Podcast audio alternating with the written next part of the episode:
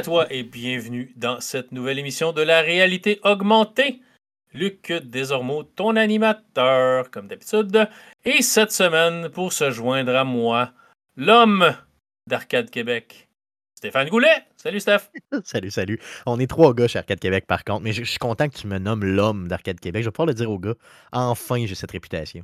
Ouais, mais les autres, les autres c'est des hommes aussi, mais toi, t'es es, l'homme, t'es là comme le leader de ce groupe. Euh. Ben, je pourrais dire que je suis le plus poilu, en tout cas, des trois. Ça, c'est sûr. Je peux pas, te, te, dire. Euh, hum. On a la caméra ouverte, mais heureusement, tu gardes ton chandail. Euh, donc, salut à tous. J'espère que vous avez passé un bon deux semaines depuis notre dernier rendez-vous. donc, cette semaine, on va avoir quelques sujets. On va parler juste vite, vite de trois jeux. Euh, puis on va parler après ça de euh, films et séries télé. Euh, donc avec Stéphane, on va repasser à travers le, vraiment le sujet principal de l'émission, c'est quelque chose que vous n'avez jamais entendu parler de. Je sais que Stéphane, c'est pas un sujet qui est très très confortable avec non plus. on n'a pas fait un podcast de 2h45. Ben, on a enregistré 2h45, mais j'ai gardé 2h27 pour être précis dessus.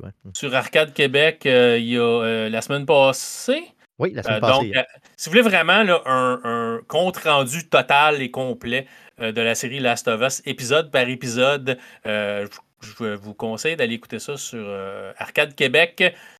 Vous trouvez ça sur Balado Québec, iTunes, Google Podcast, Spotify. si vous avez un 2h20 d'autobus ou peu importe, c'était du bon contenu. C'était le fun, il y avait bien du monde. On a jasé, on a eu beaucoup de plaisir comment, des fois, des, des, des euh, divergences un peu dans nos opinions, mais pas, pas tant. Je pense qu'on a tout aimé. Ça, je te dirais. Le pire que j'ai vécu, c'est quand on avait fait euh, l'épisode euh, de, de, de, du deuxième jeu de Last of Us, où là, on avait, on avait vraiment eu, là, des, on s'était obstiné beaucoup.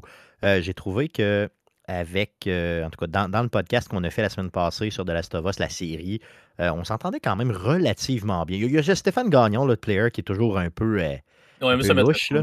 Ouais, c'est ça. Il n'y a, a, pas vraiment de crédibilité de toute façon, fait que c'est pas très grave. Mais tu sais, pour le reste, euh, je veux dire, je pense qu'on s'est bien entendu. Tout le monde était heureux. je l'aime, Stéphane, inquiète-toi pas. je l'adore. Qui nous écoute, je, t'aime, Stéphane, je t'aime. On l'aime bien, Stéphane, mais je pense, je pense pas qu'il prend le temps d'écouter le show. On va le savoir. On va le savoir, ça, c'est ça. C'est comme, comment, tu sais, mettre, mettre la bisbille pour voir si quelqu'un écoute ton show, tu sais, c'est comme... Donc, euh, c'est ça. Fait qu'on va en reparler euh, cette semaine. Mais ça ne ça durera pas 2h45. En tout cas, je pense pas. Euh, donc, tu sais, ça devrait être correct. De toute façon, vous, l'avez su avant de le, commencer. C'est marqué Réalité augmentée, épisode 281, je pense. Ça va être marqué combien de temps ça dure. Là. Je peux pas vous le dire présentement. On n'a pas fini d'enregistrer. bon, trois petites choses rapides. The Last of Us Part 1. Donc, le premier jeu Last of Us sortait sur PC aujourd'hui, euh, mardi, le 28 mars. Euh, j'en ai eu une copie, donc je vais vous en parler dans quelques semaines. Je l'ai installé. Si vous l'achetez, je vous dis tout de suite, démarrez-le, euh, installez-le et démarrez le jeu et laissez-le rouler pendant un bout de temps parce que le jeu va installer ce qu'on appelle les shaders, les textures et tout ça. Ça a pris probablement une bonne heure. À un moment donné, je l'ai juste laissé aller puis je suis allé faire d'autres choses. Fait que je peux pas vous dire exactement combien de temps ça prend. Mais euh, je regardais l'écran à un moment donné, puis il a été à 7% assez longtemps. Même que je pensais à un moment donné que mon PC était gelé. Et quand j'ai vu que ça montait à 8, je me disais, ah non, OK, ça, ça avance. Je suis allé faire autre chose, puis quand je suis revenu, c'était terminé. Euh, mais bon, ça l'a un peu enlevé le fait que j'ai pas joué aujourd'hui, mais euh, j'ai d'autres jeux à tester de toute façon pour l'instant. Fait que The Last of Us Part 1 sur PC, on va en reparler probablement dans deux semaines, peut-être même après ça. Je, vais veux mettre un peu de temps dedans, même si on va se le dire, c'est le même jeu que sur PlayStation. C'est juste le fait que de pouvoir le jouer sur PC. Euh, j'ai, un, écran ultra large, on pourrait jouer en ultra large avec euh, toutes les, espèces de, de, qualité visuelle qu'une carte Nvidia peut donner. J'ai une 3060, fait que le, ray tracing, je pense qu'on va euh, probablement mettre ça un peu de côté. mais genre de voir comment fluide ça va être et tout ça. Ça devrait être pas si Puis... Cette, version-là sur PlayStation 5, en tout cas pour l'avoir testé à plusieurs reprises, était euh, magique. Là. Je veux dire, euh, c'est vraiment magique. Donc j'espère. En tout cas, PlayStation réussit toujours pas mal à faire des ports sur PC qui sont euh, géniaux. Je, suis pas mal sûr que The Last of Us ne fera pas exception à ça. Ça me surprendrait. À date, à part. c'est Horizon Zero Dawn sur PC, quand ça a sorti, c'était la poisse. Ça plantait tout le temps. Je jouais 10 minutes, le jeu plantait. Je repartais 10 minutes, le jeu plantait. J'ai juste arrêté de jouer, puis j'ai joué sur PlayStation finalement quand j'ai acheté ma PlayStation 5. J'ai acheté le jeu version PlayStation 4 pour passer à travers parce que sur PC, c'était pas jouable, mais ça a été réglé depuis. Mais Spider-Man, les deux Spider-Man que j'ai joué, euh, zéro, zéro problème. God of War, zéro problème sur PC. Fait que je pense qu'on a vraiment comme appris nos erreurs. c'est pas les mêmes studios non plus qui développent tout le temps le jeu. C'est Guerrilla Games pour, euh, qui était pour euh, Horizon Zero Dawn. Fait, mais c'est réglé depuis ce temps-là. Mais Last of Us, on va voir, je vais, le jouer un peu. Puis je vais pouvoir en faire la critique. C'est vraiment la version PC. Je vais vous parler des, graphismes, des, un peu comment ça se passe sur PC. Ce que j'aime de mon PC, c'est qu'il est vraiment installé sur un système de son 5.1. Euh, fait que je vais éteindre les lumières. Puis je vais m'apporter une couche. Achète pas une couche, c'est ça que j'allais dire, vraiment. Une couche pour adulte, je vais te shooter ça. chez vous euh, via Amazon. Ah. Parce que, tu sais, c'est ça. On va voir. Ben, tu sais, je connais l'histoire, j'ai déjà passé à travers une fois, fait mais une fois, pas comme 15. Sais-tu qu'est-ce qui m'a surpris le plus dans la version PlayStation 5? Vraiment la version que tu vas jouer là, là mais. Le remaster. Le, remaster, c'est le visuel euh, des environnements. Donc, c'est tellement sale, les environnements, monde apocalyptique, pardon, dit sale, que. Puis moi, je, suis un peu fragile par rapport à ça, je dois le dire. Là. Moi, je, chez nous, c'est propre. J'aime ça quand c'est propre. OK? Bon, si t'es pas propre, reste chez vous. Puis, euh, je te le dis, là, je me sentais sale après avoir joué. Euh, et le son, le son est génial. Je veux dire, le rendu du son, en tout cas sur PlayStation 5 avec les écouteurs de PlayStation, c'est. Euh, les 3D audio, je sais pas quoi. Euh, c'est malade. C'était juste malade. Donc, le son, euh, les environnements. Il n'y a pas que ça, là, euh, mais ces deux choses-là que j'ai retenues le plus du jeu, c'est horrible. Tu, tu sens vraiment. On dirait même que ça puait un petit peu dans mon nez à cause des vidanges et tout, les mouches. c'est malade. Il y a vraiment un souci du détail important dans le jeu. Là. c'est probablement. Je veux pas me lancer, puis tu n'es pas nécessairement la personne à qui dire un commentaire comme ça parce que tu vas faire ta cheerleader puis tout, là, mais c'est probablement un des meilleurs jeux vidéo jamais fait. Je parle dans la conception, dans l'univers, dans. Ben juste le détail qui a été mis là-dedans. Je veux dire, c'est un des, des très bon jeu vidéo qui a été fait depuis l'histoire du jeu vidéo. Ben, c'est pas pour rien qu'il y a plusieurs, euh, il y a plusieurs gros sites web qui ont placé, spécialisés dans le jeu vidéo évidemment, qui ont placé le jeu comme étant le jeu de la décennie, donc la dernière décennie, si on parle de 2010 à 2020. Euh, c'était The Last of Us Part 1, c'était le jeu euh, de la dernière décennie. Et euh, c'est sûr que j'adhère à ça parfaitement. Je veux dire, moi, c'est le jeu du siècle, si tu veux mon avis. Ça bat ah, Tetris, ça bat. C'est vraiment excellent, puis c'est vraiment bien. si vous n'avez pas de PlayStation, puis les consoles, ça ne vous intéresse pas, mais vous avez, vous avez un PC, je pense que c'est un, un, must si vous aimez les jeux d'aventure, action. C'est pas, pas nécessairement un jeu d'horreur. Oui, il y a, beaucoup d'horreur dedans. Il y a du, y a du dégueu, il y a du, du coupage en deux de personnes. Mais c'est pas c'est pas ce qu'on retient nécessairement quand on joue au, jeu, c'est le narratif. C'est vraiment le, le fait, puis quand tu marches d'une place à l'autre, que les personnages continuent à se parler, tout ça, c'est vraiment super bien développé. Il faut, faut, aimer l'histoire. Il faut aimer vraiment les, Jeux, les jeux narratifs purs. C'est ce qu'il faut aimer. Les seules personnes qui n'aiment pas Last of Us, c'est ceux qui n'aiment pas ce type de jeu-là. Donc, euh, ils n'aiment pas se faire raconter une histoire via un jeu vidéo. Eux, pour eux, c'est plus dans un film ou dans une série que ça se fait. Puis je les comprends parfaitement, c'est correct.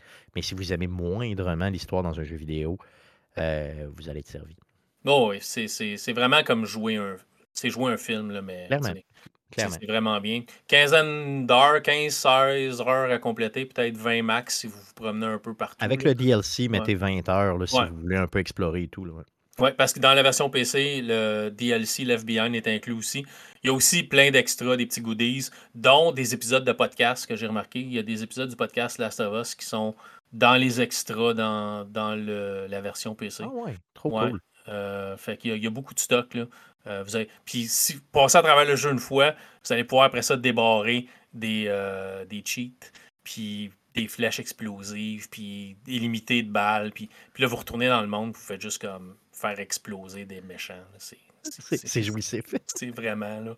C'est vraiment. Puis moi, je l'ai dit tout de suite, j'ai fini, quand je l'ai fini sur PlayStation, euh, la même version, quand j'ai fini sur PS5, j'étais allé activer les cheats, puis j'ai fait.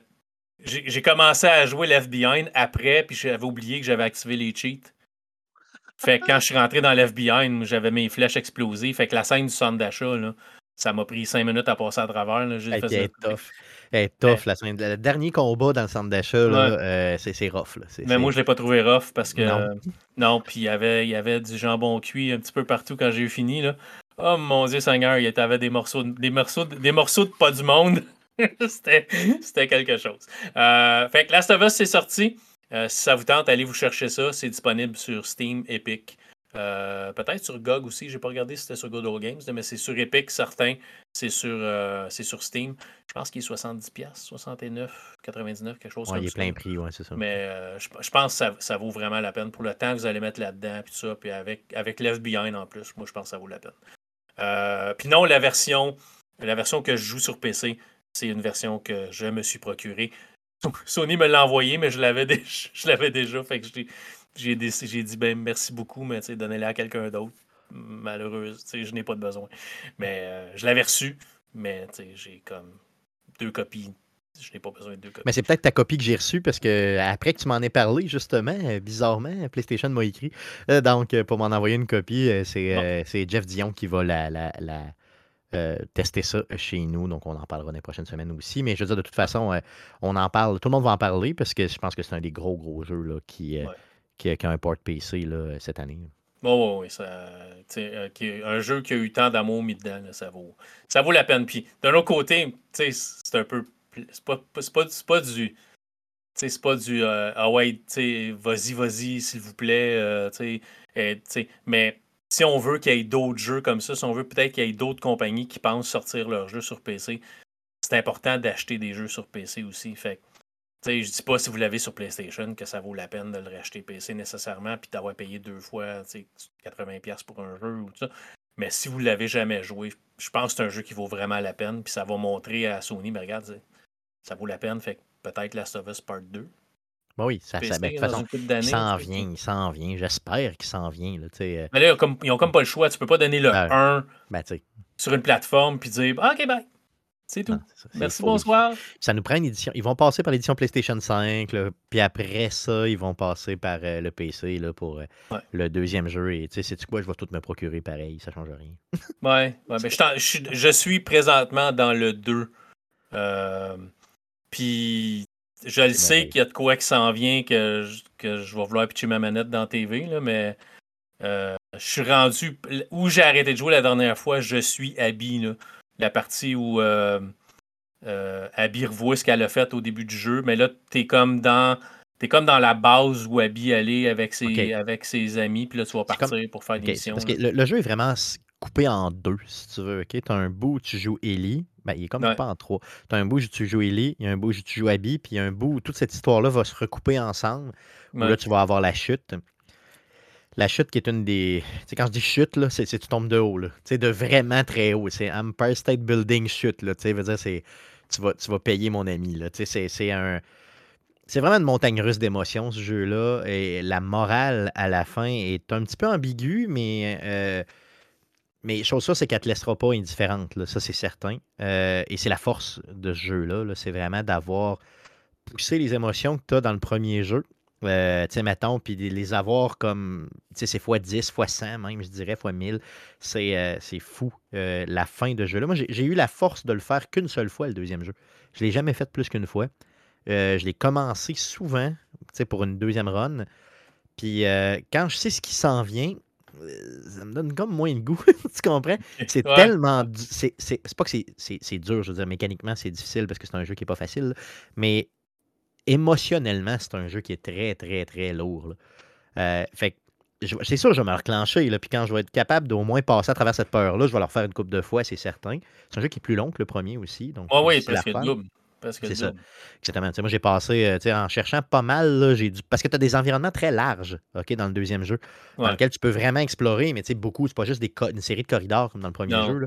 Fait que tu en as peut-être pour un 35, 37 heures, 40 peut-être au À total. peu près. À peu près. Euh, et c'est, mais c'est, je veux dire, c'est tellement lugubre, sombre comme jeu, ça exploite des thématiques, mais tellement lourdes que Ah ouais. euh, c'est, faut filer pour jouer à ça. là. Sans joke, euh, euh, quand vous êtes, quand t'es, mettons, t'es feel good, là, ok, va jouer à ça. Mais sinon, euh, lance-toi pas. ouais, c'est ça. Mais en tout cas, je vais, je vais le finir, mais je le fais tranquillement. J'ai d'autres choses à jouer aussi. Euh, sais, j'ai pas comme un deadline pour faire la critique non plus. Le jeu est sorti, ça fait longtemps. C'est pas une copie envoyée par euh, un studio. Je l'ai acheté, fait que je vais faire la critique quand je vais faire la critique. Puis on en parlera ensemble quand, quand yes. Good, oui, oui, j'aimerais ça, j'aimerais ça. Euh, tu me le diras un petit peu d'avance, j'essaierai de me reclencher justement le jeu, ou en tout cas au moins une bonne partie. Là. c'est ça. Mais euh, c'est. Ellie, elle passe à travers. Déjà où ce que je suis rendu, là, elle passe à travers l'enfer. Elle m'a gagné la petite. Ah, tu vas voir, il n'y a pas juste elle. non, non, non. Mais, je ne vais pas rien dire, là, mais. C'est bon. C'est bon. Ouf, mais, ouf, mais c'est, quelque chose. Mais oui, c'est ça. J'ai hâte de voir où ce que ça s'en va. Euh, donc, assez pour euh, The Last of Us Part 1 et Flash un petit peu Part 2. Euh, il y a quelques semaines, je vous avais dit que j'étais dans Atomic Heart. Euh, je ne suis plus dans Atomic Heart. J'ai comme. Je me suis tanné pour le fait que ce jeu-là euh, peu importe le niveau de difficulté que tu vas jouer, les combats sont hyper difficiles. Puis on a essayé de copier Bioshock dans un environnement un peu différent. Fait que je donne, je donne des points pour le fait que ça, ça a un, feeling Bioshock très très fort. Même que les. Tu sais, à un moment donné, tu as des ennemis, tu dis, OK, moi, les fleurs au mur, c'est des caméras, c'est les caméras de Bioshock. Ah, les affaires qui volent pour aller réparer, c'est l'équivalent des, espèces de, canons volants qu'on avait dans Bioshock. C'est très, très inspiré de Bioshock. Mais là où c'est zéro inspiré de Bioshock, c'est le fait qu'il n'y a, pas de santé nulle part. Tu peux pas facilement trouver de la santé pour régénérer la vie de ton personnage. C'est complexe. Je trouve la manière de ramasser aussi euh, le loot dans l'univers avec ton espèce de gant les petites tentacules qui Je trouve ça nul, je trouve ça ordinaire. J'aimais mieux le fait de.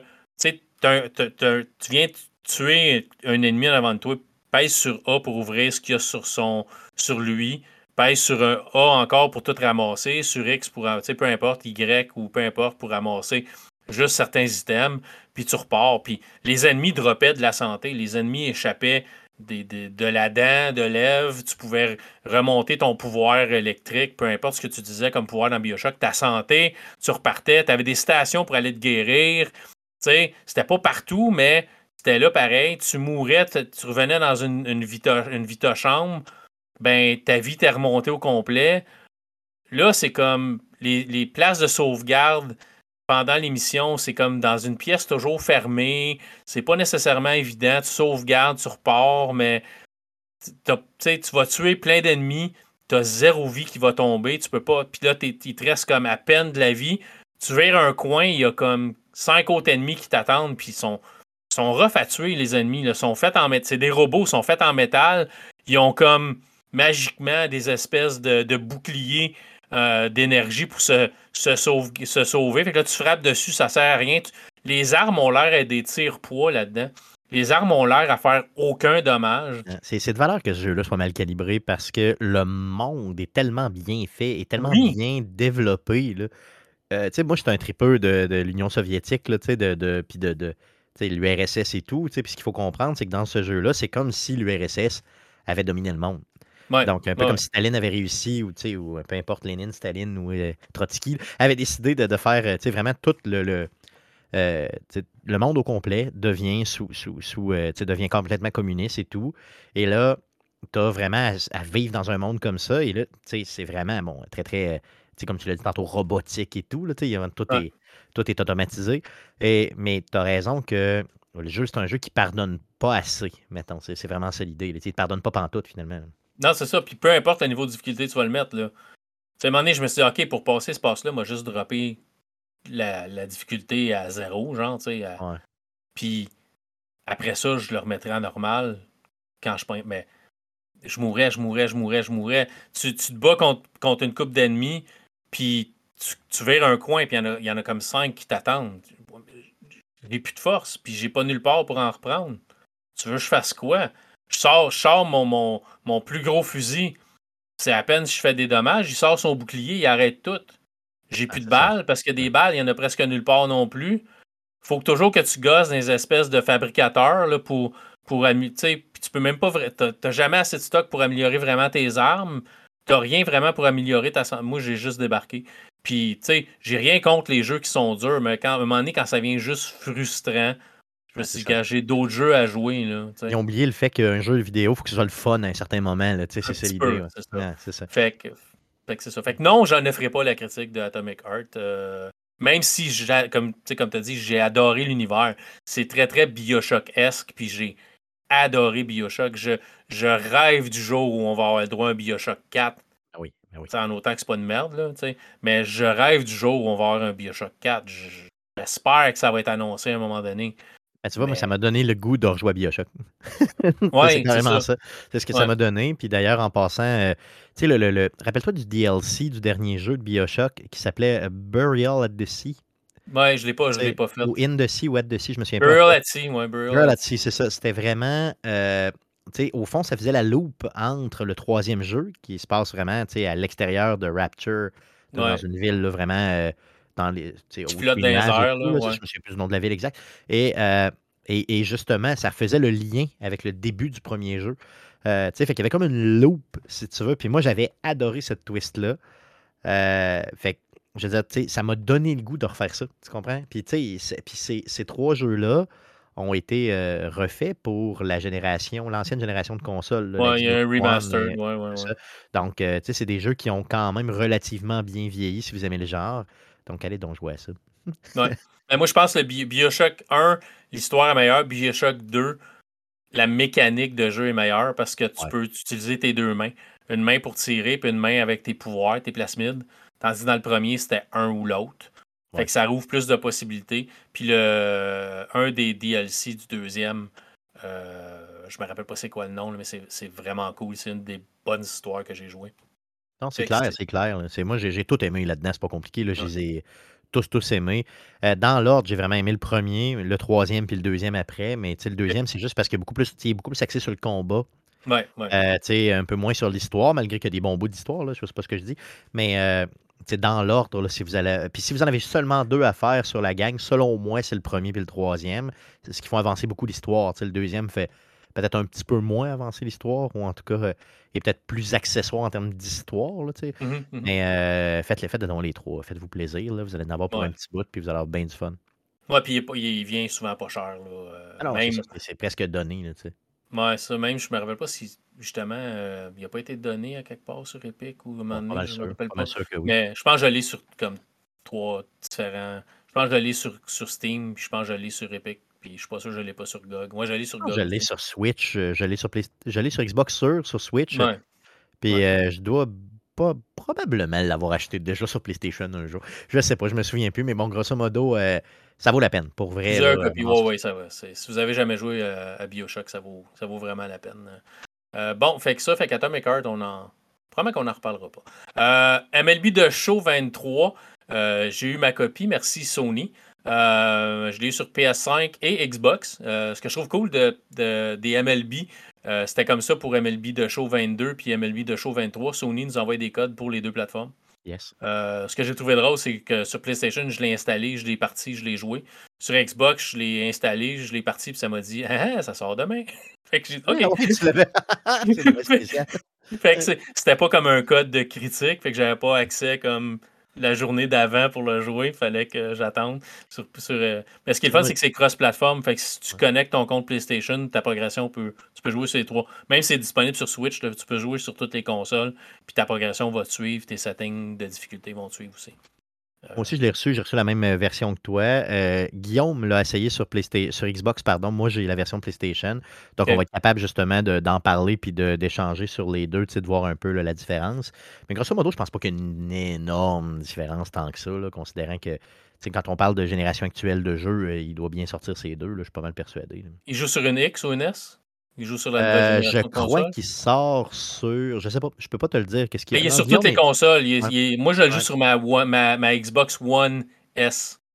Euh, lui, ça doit être la, euh, la One X qui a, donc la, la, grosse version, mais de l'ancienne génération. C'est ça qu'il y a Guillaume chez eux. Moi, je vais l'essayer sur PlayStation 5. C'est là-dessus que je l'ai installé. je ne l'ai pas encore testé, par contre, mais on va, on va reparler de ça. Oui, on va probablement reparler dans, dans deux semaines. Puis on en a parlé avant le show. On va s'arranger pour, pour vous parler de ça euh, de, manière euh, convenable. Euh, moi, je l'ai joué sur PlayStation 5. C'est vrai, c'est vraiment là, c'est beau. on a rajouté beaucoup de. tu vas voir dans, le jeu, pendant que tu es en train de jouer puis tu as un frappeur, les, commentateurs vont faire des critiques. Ah, lui, il est allé à telle école, puis à la même place que l'autre joueur. puis il y a vraiment beaucoup plus de blabla, puis de. on approfondit un peu.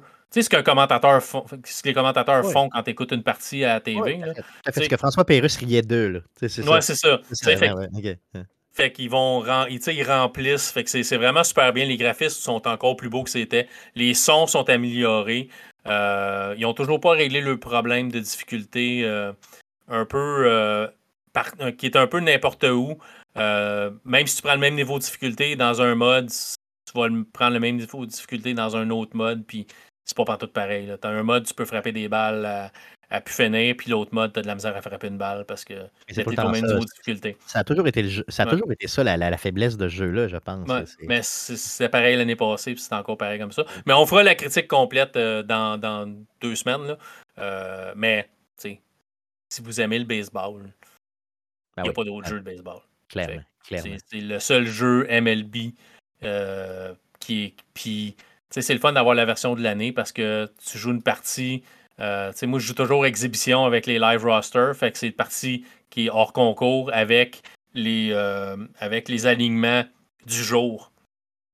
Fait que si tu joues Blue Jays, Yankees, la, la journée ou une coupe de jours avant, ben, tu vas avoir le bon lanceur avec le bon alignement, puis les frappeurs dans le bon ordre, puis dans le bon stade, puis c'est ça qui est cool. là. Fait que c'est ça. Mais on en reparlera. Euh, on va euh, vite vite, tu voulais nous parler de euh, Farador. Je te laisse aller parce que moi, euh, aucune idée. Mon gars de Farador, c'est un film qui s'en vient le 21 avril prochain dans toutes les, tous les cinémas du Québec. OK? Euh, la particularité de ce film-là, c'est que c'est inspiré. Donc, c'est- inspiré d'une série sur YouTube. Mais là, je vous parle de YouTube de v'là 15 ans. Tu sais, quand YouTube est sorti, il y a un gars de Québec qui, euh, à l'époque, euh, était connu sous le nom de Eddy69, son vrai nom étant Édouard Tremblay. Donc, Édouard a sorti une série, euh, une mini-série, je dirais, d'une dizaine d'épisodes qui s'appelait Tom et ses chums. Donc, c'est vraiment très, très. C'est homemade. C'est des chums, des, vraiment des amis, OK? Qui font euh, caméra à l'épaule, vraiment type un peu festival de films, peu connu là, de Québec. Euh, et ils font des films comme ça, euh, juste pour le fun. D'ailleurs, en passant, euh, Edouard était un de la gang de Philacteur Cola à l'époque. Je sais pas si tu as connu ça, Philacteur Cola. C'était des, un groupe d'humoristes de la télé de Québec, là, euh, télé, télé communautaire de Québec. C'est pour ça que c'était pas connu, là, tant que ça. Donc, il faisait euh, vraiment de la télé. C'était une émission qui avait quelques épisodes, qui avait eu deux ou trois saisons à la télé communautaire à Québec. Puis c'était un peu de l'humour très absurde, OK? Donc, lui est sorti de ce milieu-là et euh, s'est fait une télésérie à lui, une, YouTube série, tu sais, euh, qui, qui était vraiment pas connue à l'époque. Comme, euh, tu sais, à l'époque, je, je te parle d'un YouTube là, qui était tellement limité qu'à l'époque, que tu pouvais que mettre une vidéo de 10 minutes. Oui, il y a eu Ouais, ce- ouais. cette période-là. Ouais, quand j'ai euh, commencé, c'était ça. C'était. Tu ne peux pas mettre une vidéo de 10 heures, là, tu sais, c'était Non. 10 minutes, tu étais limité à ça. Donc, il y a même des épisodes de Tom et ses chums, dans les euh, 10-12 épisodes qu'ils ont mis en ligne, qui étaient euh, en deux parties. Parce que tu avais 10 minutes, là, ça coupait, puis là, il fallait que tu ailles cliquer sur le lien pour voir l'autre, le bout de l'épisode. Et il y a un des épisodes qui est ressorti du lot, OK, qui s'est appelé La bataille de Farador. Euh, c'est un épisode qui mixe, et là, je le sais que c'est louche pour les geeks qui nous écoutent, mais OK, ça mixe euh, Star Wars et Donjons et Dragons. OK? Donc, euh, l'idée, c'est que c'est un, un gars qui n'a pas vu de ses amis depuis, mettons, c'est un gars de peut-être fin vingtaine, qui n'a pas vu ses amis depuis le secondaire. Donc, ça fait une dizaine d'années à peu près qu'il n'a pas vu ses amis euh, du secondaire avec, avec lequel il jouait beaucoup, beaucoup à Donjons et Dragons. Et là, il va les revoir euh, et pour jouer une bonne vieille game de donjon, fin d'après-midi chez eux avec de la bière. Fait que c'est ça le, le, le, le- la, la- juste l'épisode, la prémisse de l'épisode. Il arrive sur place et là, il se passe des choses et euh, il, y a, il y a comme des éléments de Star Wars ajoutés là-dedans et tout. Et c'est probablement, et je le dis sans, sans même réfléchir et sans, sans hésiter, c'est probablement la vidéo euh, québécoise d'humour qui m'a fait le plus rire de toute ma vie. Et de loin. Et là, Édouard Tremblay a décidé d'en faire un film. Donc, euh, moi, j'avais reçu une entrevue en 2018 et il nous avait annoncé le fait qu'il travaillait justement pour faire un film de ça. Parce que la vidéo de Faradar de base sur, YouTube a été vue des millions de fois et traduite dans plusieurs langues. C'est vraiment un succès épouvantable sur YouTube. oui, tout à fait. Et ça a été filmé ici à Québec, dans la ville de Québec, euh, tout près de d'où je travaille. C'est vraiment euh, très, très typique vieux Québec. Là, Et euh, il, a, euh, il a décidé d'en faire un film. Donc, il a réussi, euh, bon, de fil en, aiguille, à sortir son film, justement, et ça s'en vient le 21 avril prochain. donc, c'est sûr que là, on parle d'un film complet, non juste d'une vidéo de 12-13 minutes. Donc, il a fallu, j'imagine, qu'il puisse adapter le tout. bon, il y a une coupe de jokes très grivoises dans le matériel original. Est-ce qu'il va être capable euh, d'intégrer euh, ces jokes-là au cinéma? Je ne sais pas, mais j'ai hâte de voir. Euh, la semaine, non, dans deux semaines, je vais justement participer à une avant-première à Québec et je vais l'avoir en entrevue, justement, Édouard, donc je vais être capable d'y poser des questions. Et il faut que tu saches que Édouard Tremblay, c'est pour vrai, là, je suis son plus grand fan, puis il ne sait pas, là, OK? je l'ai déjà rencontré, comme je t'ai dit, pour faire une entrevue en 2018 et c'est la pire entrevue que j'ai faite de ma vie, OK? J'étais tu sais, ce qu'on dit starstruck, là. Tu sais, j'étais complètement. c'est comme si j'avais rencontré, euh, sais, mettons, 26 euh, Peyton Manning avec Tom Brady mélangé, là. Tu comprends? J'étais complètement euh, out of the box. Ça marchait pas en toute mon affaire. Et il s'en est rendu compte, puis il riait un peu et tout ça. Très mal à l'aise d'ailleurs. Donc, il va falloir que je me, vraiment que je me prenne, là, sais, que je me que je get your shit together là, pour avoir une entrevue qui a de l'allure avec lui.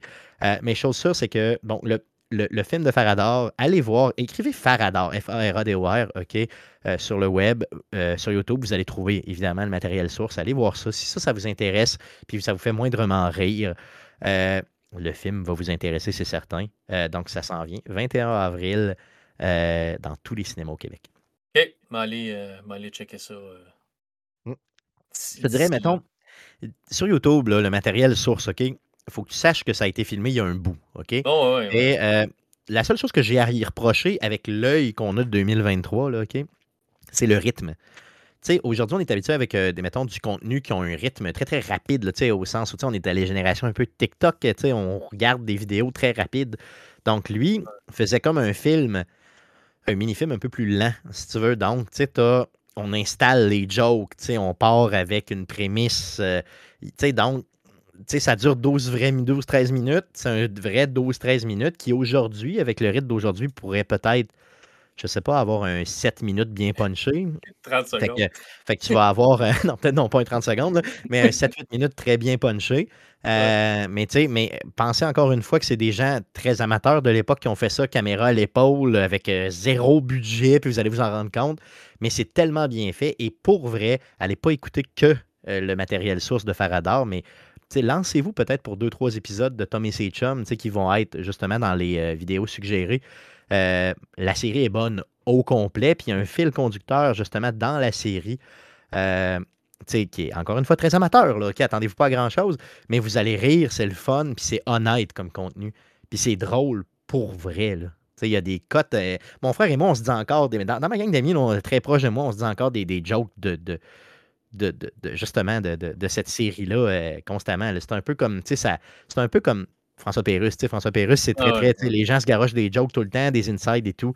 Ben, Tom et ses chums, c'est venu un peu, c'est un François Pérusse de ma gang, si tu veux. OK, OK. Bon, ben, euh, tu viendras en parler, mais que tu vu le film, tu viendras. Ah, regarde, man, je vois, je vois tellement très capoté, là. Je veux dire, c'est, je, vais faire partie de. tu sais, le, le 11, je vais à au pré-show, puis je te le dis, là, j'ai, déjà. Euh, deux entrevues de bouquet avec mes, mes chum geeks là, qui veulent en parler et tout. Euh, je suis chanceux, honnêtement, d'avoir été sélectionné pour ça. Euh, je suis vraiment, vraiment content. puis j'essaie d'en parler sur toutes les tribunes. Ben, profite-en parce que c'est encore malaisant ton entrevue, peut-être que tu ne seras pas invité la prochaine fois. Oh, regarde, c'est sûr, ça va être malaisant. C'est garanti que je... c'est garanti que ça va être malaisant. C'est sûr à 100%. Je veux dire, je suis pas capable. On dirait que ce gars-là m'inspire trop. Je l'ai trop vu, tu sais. Euh, je, l'ai trop idolâtré, on dirait, quand j'étais plus jeune. Puis, euh, c'est, euh, c'est ça. Qu'est-ce que tu veux? mais, des fois, des fois c'est pas, pas toujours drôle de rencontrer ces, ces héros. Clairement. Mais bon. OK. Euh, super. Ben, on, va, on va garder un œil là-dessus.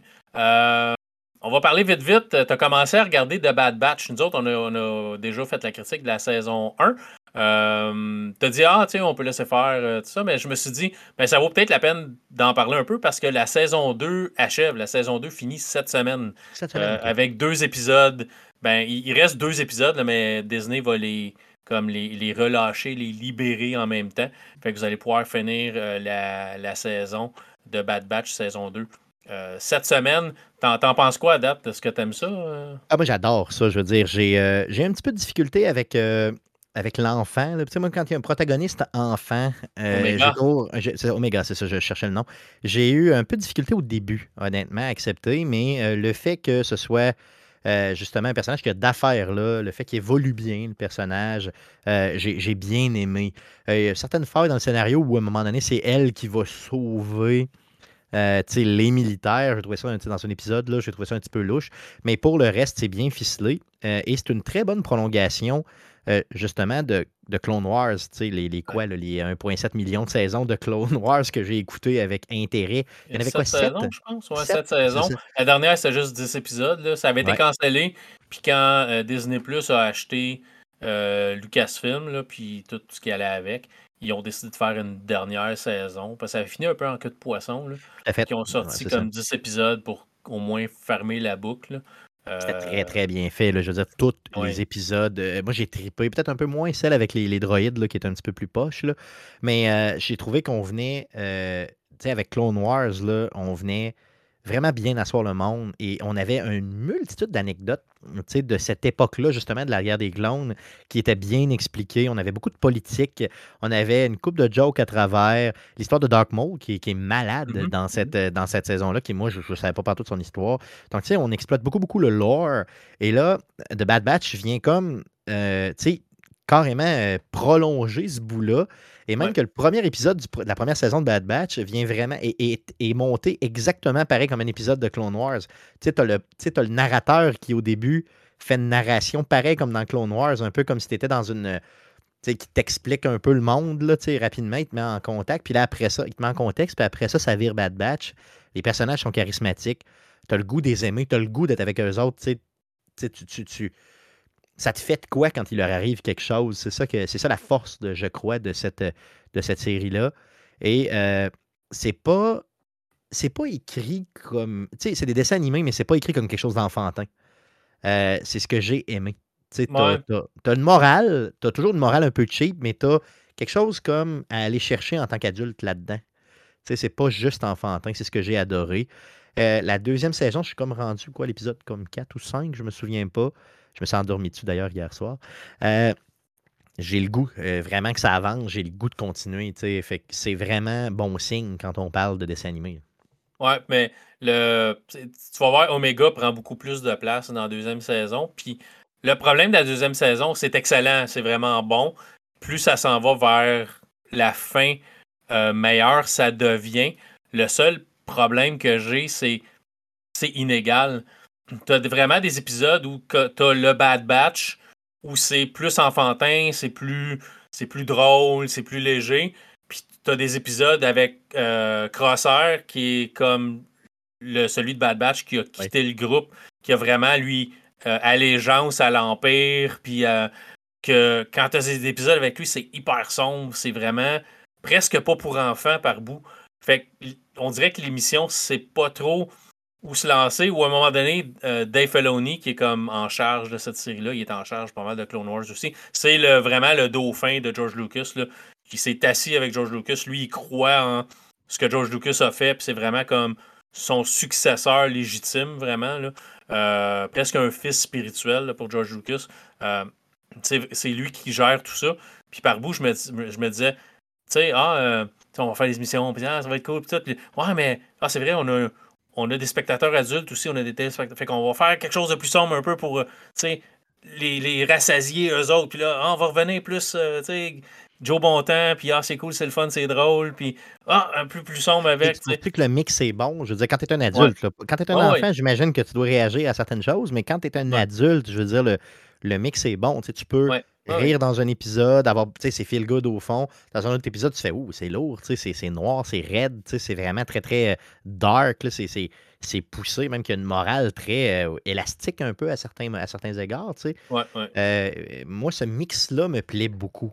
Euh, j'ai vraiment aimé ça, même que j'aime mieux quand c'est un petit peu plus dark, là, mais il faut pas que ça demeure trop dark tout le temps parce que, bon, c'est Disney, euh, c'est Star Wars aussi, il faut qu'il y ait du. du- Mais tu sais, il y, a il y a un petit peu de politique aussi à travers. là, Je suis rendu dans un bout justement où il y a de la politique. On veut donner de la, mettons, des pensions aux clones. Tout ça, j'ai trouvé Oh, que oui, là, ça humanise beaucoup euh, le, le monde de Star Wars en général. Les clones, c'est vu comme étant juste des combattants normalement. leur- leur but d'envie, c'est juste de combattre, puis après ça, on s'en fout. tu sais. Mais non, non, non, il y, a des clones qui, qui, qui, militent pour avoir des droits et tout. C'est bien fait. Je trouve que ça, ça s'apparente à de la vraie politique de vie. C'est ce que j'aime dans la profondeur du monde de Star Wars, c'est que quand tu es capable d'aller chercher justement un peu de, de, réalité, un peu de réalisme là, dans, dans ce monde-là qui est très fantastique, c'est vraiment bien.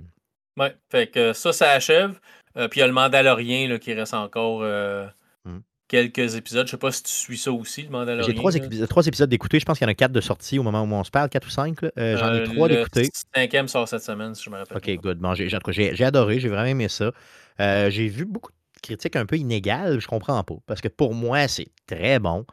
Là, je, je- je- je- je comprends que le matériel, tu sais, les autres saisons d'avant étaient tellement comme, très hot qu'il y a des gens qui s'attendent à être renversés à tous les jours. Euh, moi, je trouve que ce que j'ai vu là, c'était c'était même excellent. là. C'est bien fait, c'est bon. euh, c'est. Tu sais, je, je vois pas de, de- Je vois pas de faille à cette. euh, à cette série-là. là. Je veux dire, je vois, je vois pas qu'est-ce qui fait des fois réagir un peu maladroitement les gens ou qui fait que les gens aiment pas ça. Mais en tout cas, moi, je suis servi à côté. D'ailleurs, j'ai pas vu Endor. T'as-tu vu Endor? Endor, c'est excellent. Ouais. Mais c'est ça, je l'ai pas vu encore. Puis tout le monde, tout le monde me dit, man, écoute ça, écoute ça, écoute ça, écoute ça. Fait que, je, je vais me lancer, je vais me lancer éventuellement. Mais tu sais, c'est- c'est vraiment. ce- ce- je trouve que d'aller chercher des histoires comme ça parallèles euh, dans Star Wars, qui n'évoluent pas nécessairement autour des Skywalker, c'est tellement bon. Euh, moi, je m'abreuve vraiment de ce monde-là. J'aime vraiment beaucoup ça pour vrai. Ouais. Faut qu'il y, ait- faut qu'il y ait ailleurs que les Skywalker. On a comme. Assez là. On a vu ce que ça a donné, les trois derniers films. Là. Tu sais plus où trop t'en. Gars, va-t'en ailleurs. C'est beaucoup clair. plus tard ou va-t'en beaucoup avant. Ben oui. Tu sais, mais lâche ça pour un petit bout. Là. Va faire, va faire d'autres choses. tu sais. Ouais, lâche-les pour toujours. Au pire, là, je veux dire, ça a été fait. On a fait le tour de la question, puis c'est tout. Ouais. C'est pas grave. là. Dans 100 ans, quand les gens l'auront oublié, tu y reviendras. là.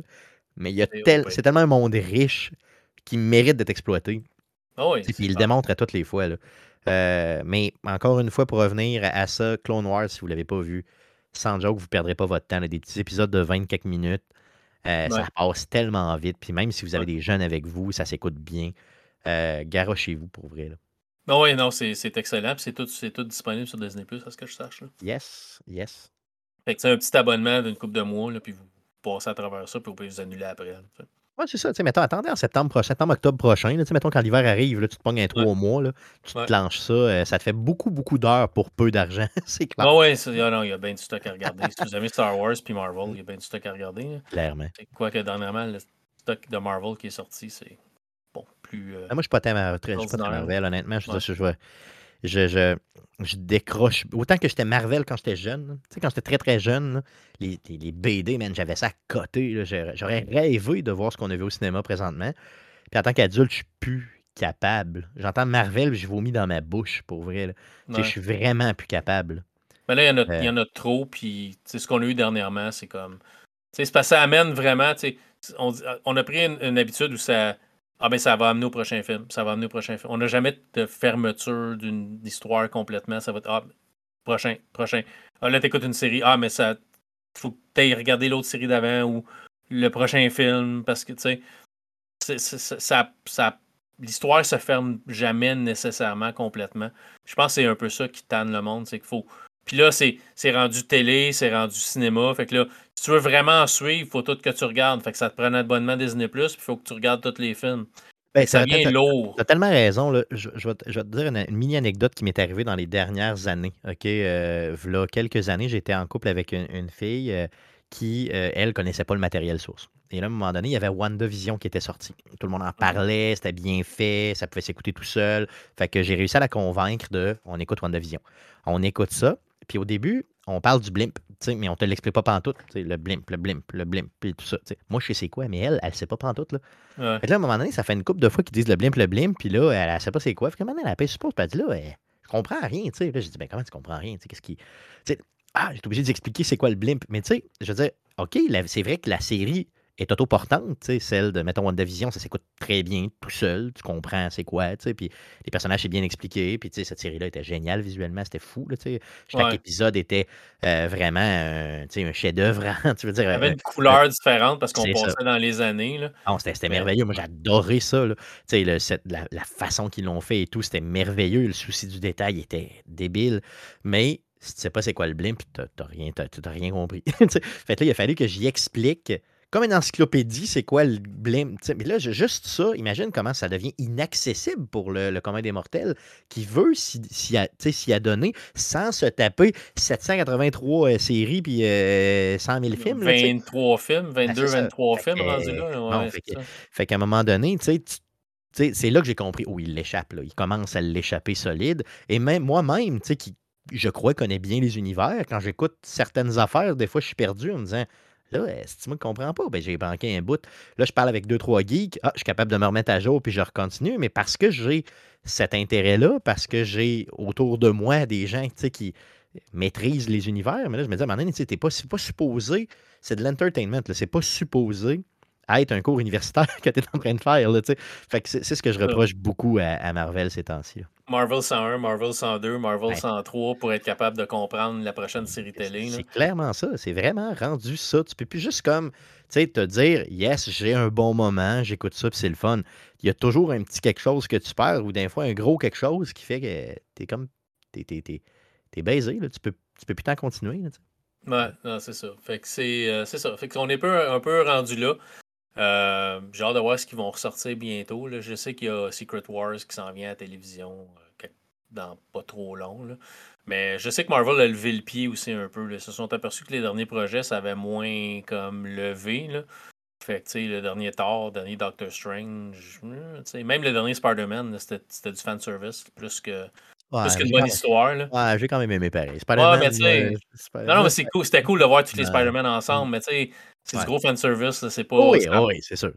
ça a plus ou moins avancé l'histoire totale. raison. Mais tu sais, moi, il y en a de même. le Spider-Man, tu sais, au du côté Ah, Marvel. ouais. DC, c'est Batman. Tu sais, bien DC, je, je trash tout le temps, mais, mais Batman, c'est Batman.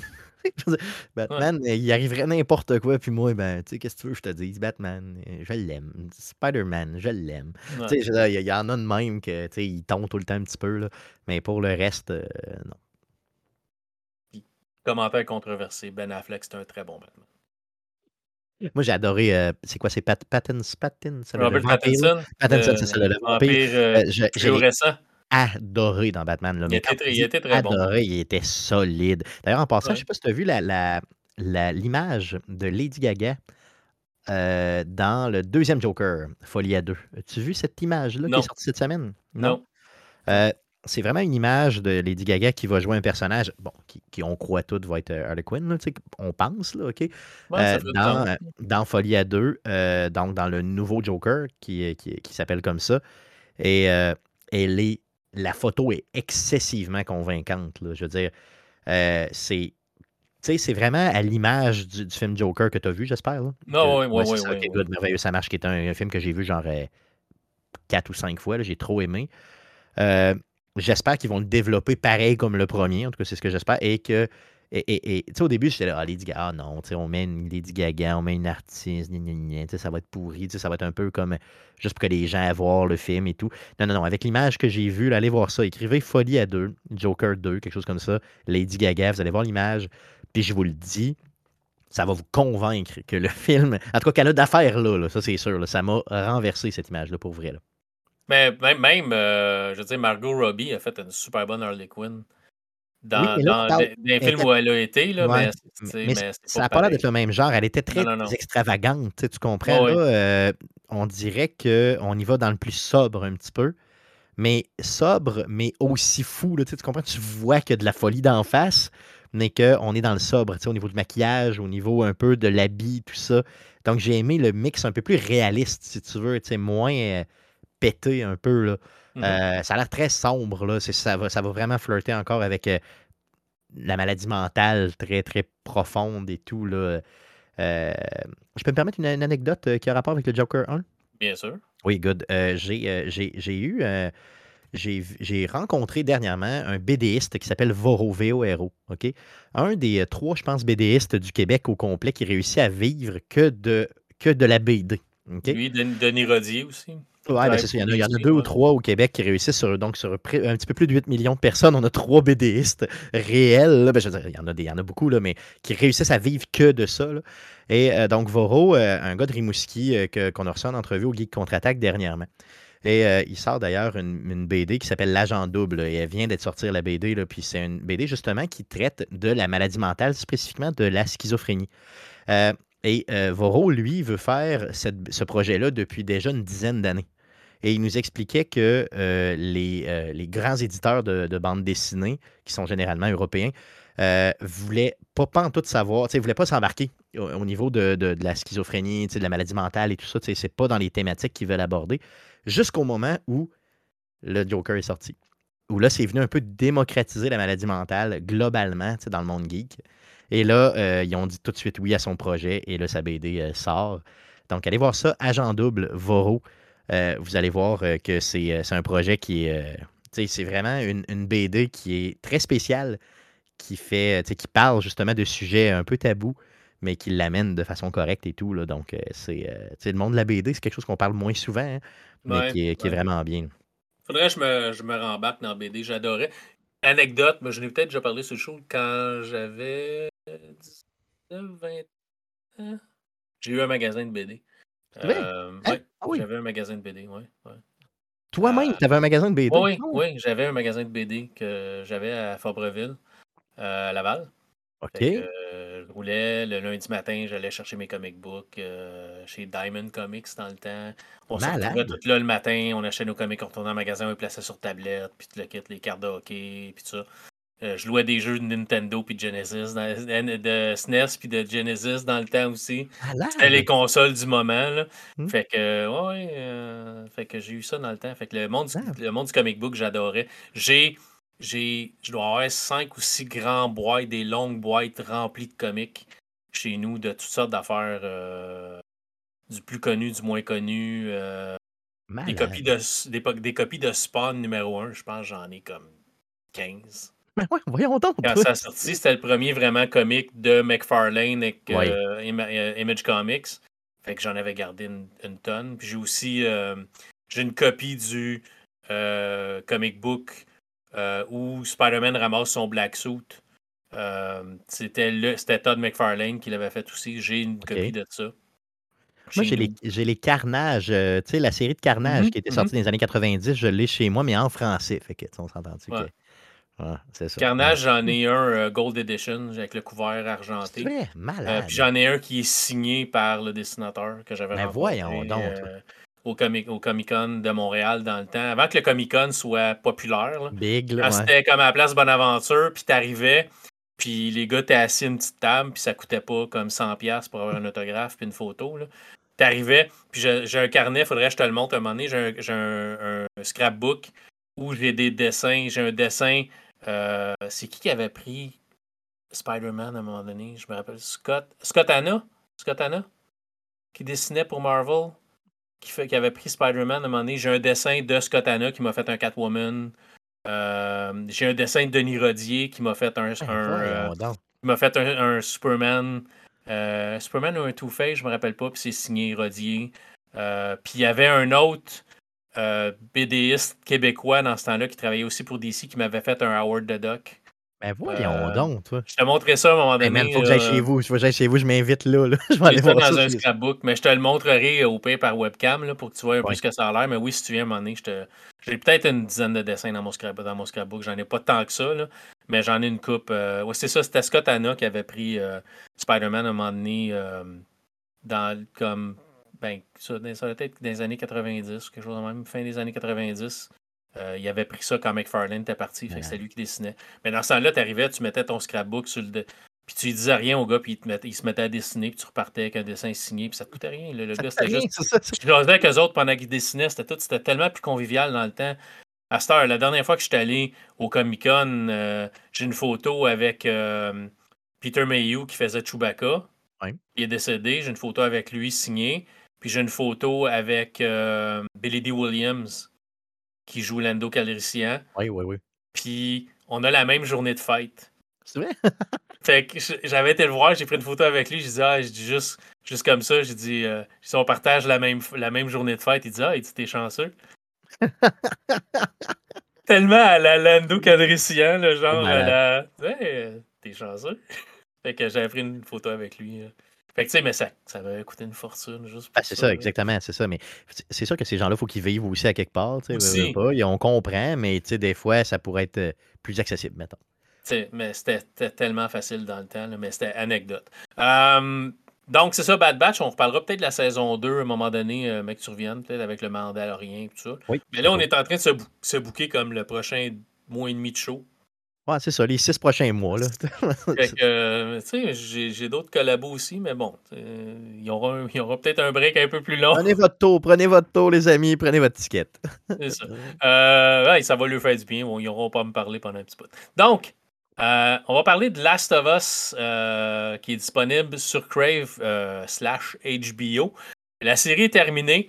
neuf épisodes majoritairement satisfaisants, je te dirais. Oh, oui avec des beaux caméos dans les deux derniers épisodes où on voit euh, Troy Baker qui joue, euh, qui, est la voix de Joël dans la version anglaise du jeu. Et dans le dernier épisode, on voit euh, Ashley Johnson qui joue la voix de Ellie dans la série de jeux vidéo aussi.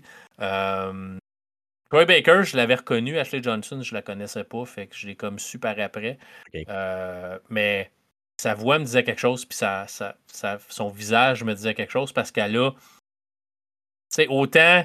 Puis là, on, on, passe du coq à l'onde. Je, je vais vers, vraiment vers, au dernier épisode, mais autant que le monde chiolait que euh, Bella Ramsey ressemblait pas à Ellie dans le jeu, autant que je trouvais que Ashley Johnson ressemble à, Bella euh, Ramsey quand t'es mis un à côté de l'autre, une, face ronde, des yeux bleus. Je me ça pourrait vraiment être sa mère, tellement que il y a une ressemblance. J'ai trouvé ça un, peu comme. Mais tu sais, de toute façon, je veux dire, le, quand tu parlais de la voix tantôt, j'aime que tu aies précisé que c'est la voix. Parce que oui, tu sais, bon, la capture de, de, mouvement se fait aussi avec ces, avec ces, deux, ces, deux, ces deux acteurs-là.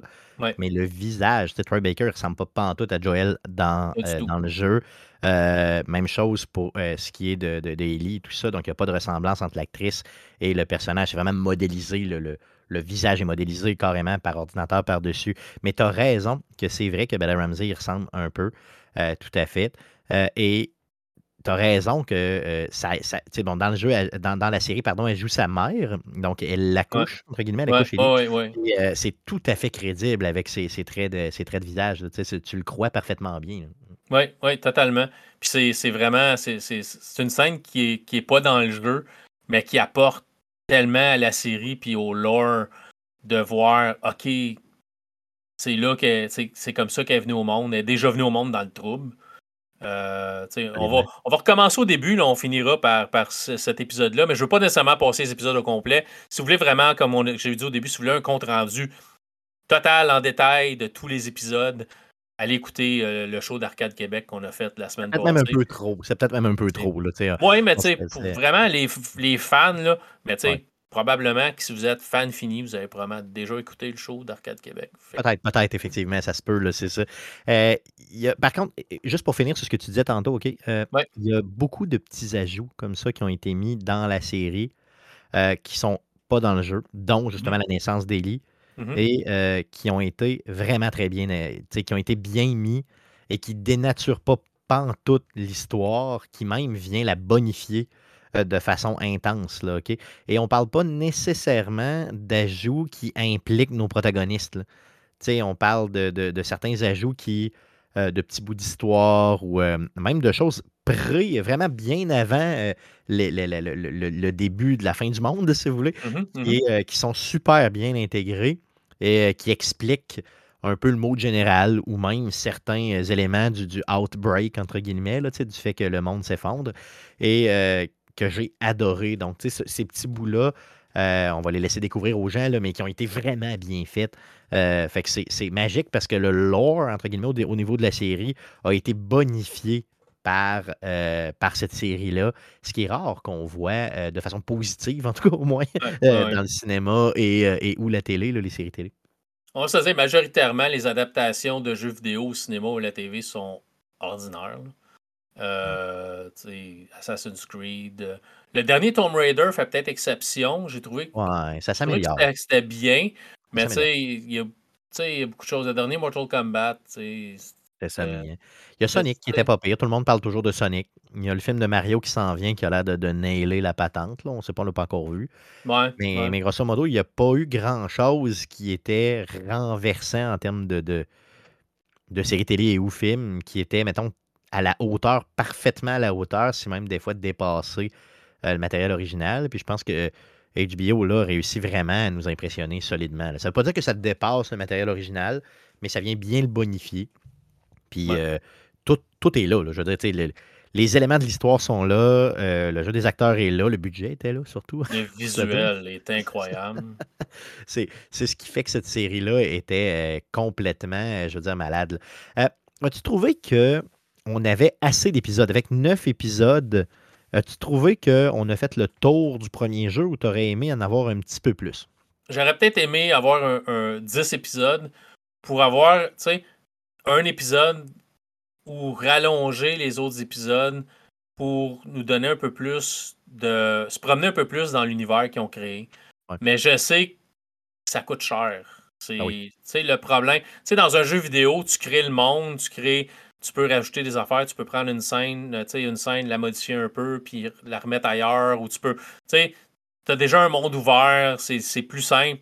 Tandis que là, faut que tu crées des décors, faut que tu crées, tu sais, t'as, as, beaucoup, beaucoup, même si ça paraît pas visuellement, tu as beaucoup, beaucoup d'effets spéciaux dans, dans tout ce qui est les dommages, puis les repousses de, tu la nature qui reprend son espace finalement, puis, euh, fait j'aurais aimé ça voir plus le monde. Il y a, pour, un, pour une série qui est sur les infectés, il n'y a pas tant d'infectés ça tout le temps non plus.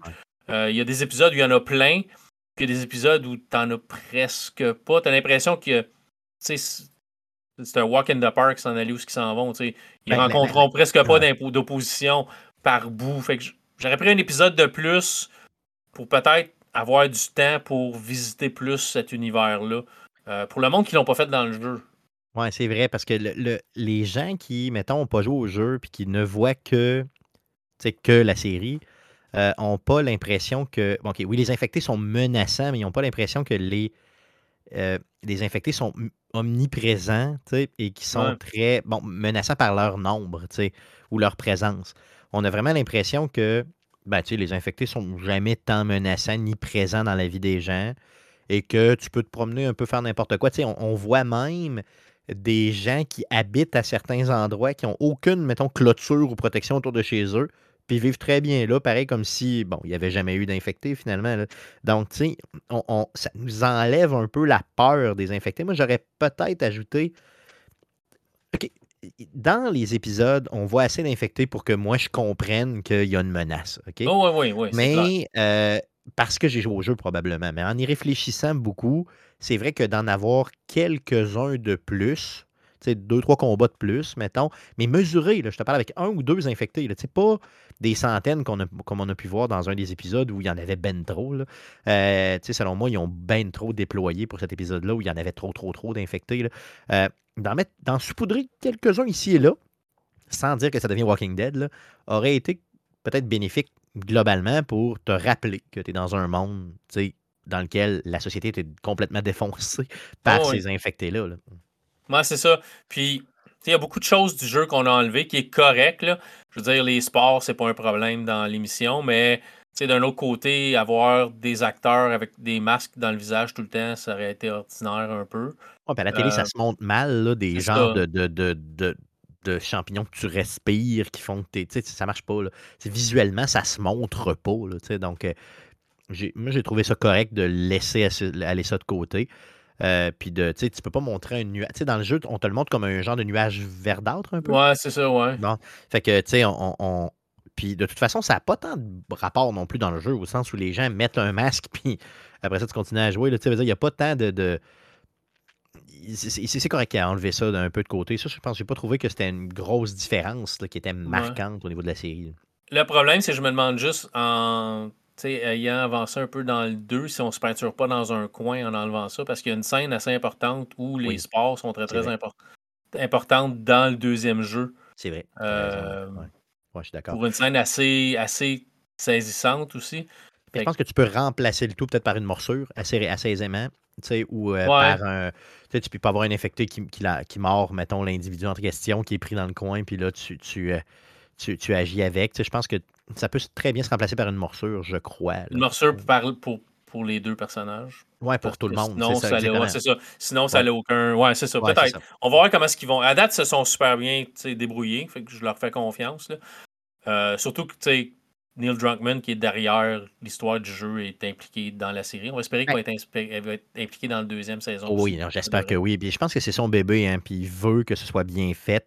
Ouais. puis c ce qui me faisait peur, moi, c'est que tu as toujours ce discours-là, OK, du studio derrière le matériel source. Rappelez-vous d'Assassin's Creed, exemple. On nous disait: «Ben là, tu sais, regardez, c'est un gage de succès, Ubisoft est impliqué dedans tellement qu'ils ont créé un studio cinématographique spécifique pour le film.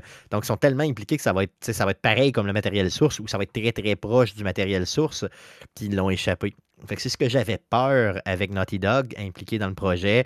Je me disais: «Hi, qu'ils vont peut-être l'échapper». Puis pas en tout, au contraire, je veux dire, le matériel source a été tellement bien respecté, heu, puis on a réussi même à le faire évoluer Ouais. positivement, tu sais? Donc ça, c'est c'est rare qu'on voit ça en salle, là. Parce que tu as vraiment l'impression, tu as des scènes, tu as vraiment l'impression de jouer au jeu. C'est tellement que c'est pareil, là, les Hein. environnements, les villes, les les la 2e planche où elle traverse. Dire, le deuxième le 2e épisode est est fascinant pour ça, OK? Heu, le 1er épisode vient un peu établir le monde. Il y a il y a je veux dire, c'est à à certains bouts, sais, très identique au jeu ou, Ouais. mettons pratiquement pareil. Mais Ouais. dans le 2e épisode, c'est là qu'on va chercher le plus de fidélité entre le jeu et heu, et et et la série, là. On a vraiment, vraiment, heu, un combat qui se passe dans un musée où le musée est identique, là, mais tu sais, à toute fin près, là, pareil comme Ah ouais, ouais. dans le jeu et les move les les les bouts de caméra, la façon que la caméra est placée, heu, dans les scènes de combat, tu as l'impression que tu es dans le jeu et à un certain moment, même que les les personnages vont se soigner pareil comme dans le jeu. Tu sais, tout. Tout est Ouais. pareil comme dans le Ouais. jeu et Ouais. ça a du sens à l'écran. Tu sais, c'est pas c'est pas, heu pour quelqu'un qui l'écoute et qui a jamais joué au jeu, il il il il comprend tout à fait ce qui se passe. Ça a pas l'air cave, ça a pas l'air de d'une joke ou de non, non, c'est tout à fait vrai et ça, c'est un tour de force génial d'avoir réussi à faire ça, d'intégrer ces éléments-là qui sont peu plausibles en réalité, puis de réussir à les faire passer de façon tout à fait seamless, là, dans, heu, dans la série comme si ça parfaitement et il y a une tension dans une des scènes, justement, dans le musée, qui est hallucinante, là. Dans lequel, tu sais, on manque de balles, pareil comme dans le jeu. On sait pas trop où est l'ennemi, pareil comme dans le jeu. L'ennemi est complètement terrifiant, pareil comme dans le jeu et heu, tout est noir, tout est sombre, on sait pas trop où puis la caméra, de la façon qu'elle se promène tu as l'impression d'avoir la manette dans les mains puis de tourner ton stick, tu sais, justement pour voir qu'il est où le Ouais, sale parce que je l'entends, mais je le vois pas. Tu sais, c'est génial, c'est vraiment génial. Sais, heu, The Last of Us, pour ceux qui l'ont pas joué, c'est un jeu qui est beaucoup, beaucoup basé aussi sur le fait de de de bon, d'avoir des ressources limitées et de contourner les ennemis de façon un peu, tu sais, mettons furtivement, là, tu sais, pour aller Ouais. les prendre dans le dos et tout. Tu as ce bout-là aussi pardon, tu as ce bout-là aussi, heu, dans, heu, dans dans la série, tu sais, où on a, des des bon, des ressources limitées, fait que, les les personnages vont, mettons, se coller après les murs ou les comptoirs, pour justement se cacher des ennemis, pour ne pas, sais, c'est pas pas un Call of Duty, là, ils se mettent pas à gunner, heu, partout, là. Donc c'est Non, tu as non. tu as ce réflexe-là aussi, heu, ça a l'air sale, c'est merveilleux, c'est vraiment, vraiment identique à ce qui se produit dans le jeu et cet Ouais. effort-là, je l'ai pas vu souvent. J'ai pas réussi ce résultat-là, l'effort, je l'ai vu souvent, mais le résultat positif, c'est rare qu'on le voit, là. Ouais, parce que tu vois qu'il y a au il y a autant d'amour qui a été mis dans la série qui a qui a qui a été mis Mmh. dans le jeu. Heu, autre chose qu'on a totalement enlevé puis que je me je me je me suis rappelé comme v'là 5 minutes, on a 0 parlé qu'Ellie savait pas nager.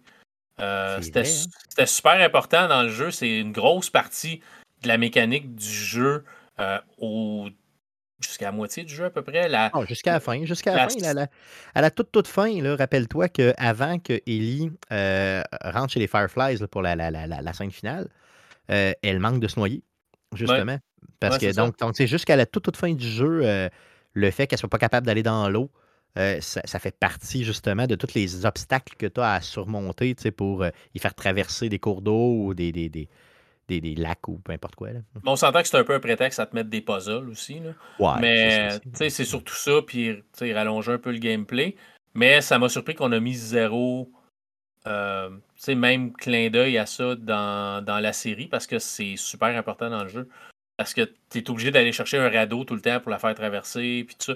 Puis ils en ont zéro parlé dans, dans la série. Mais tu- ça n'a pas vraiment rien affecté parce que je m'en suis je viens de m'en rappeler. Ah, C'est vrai.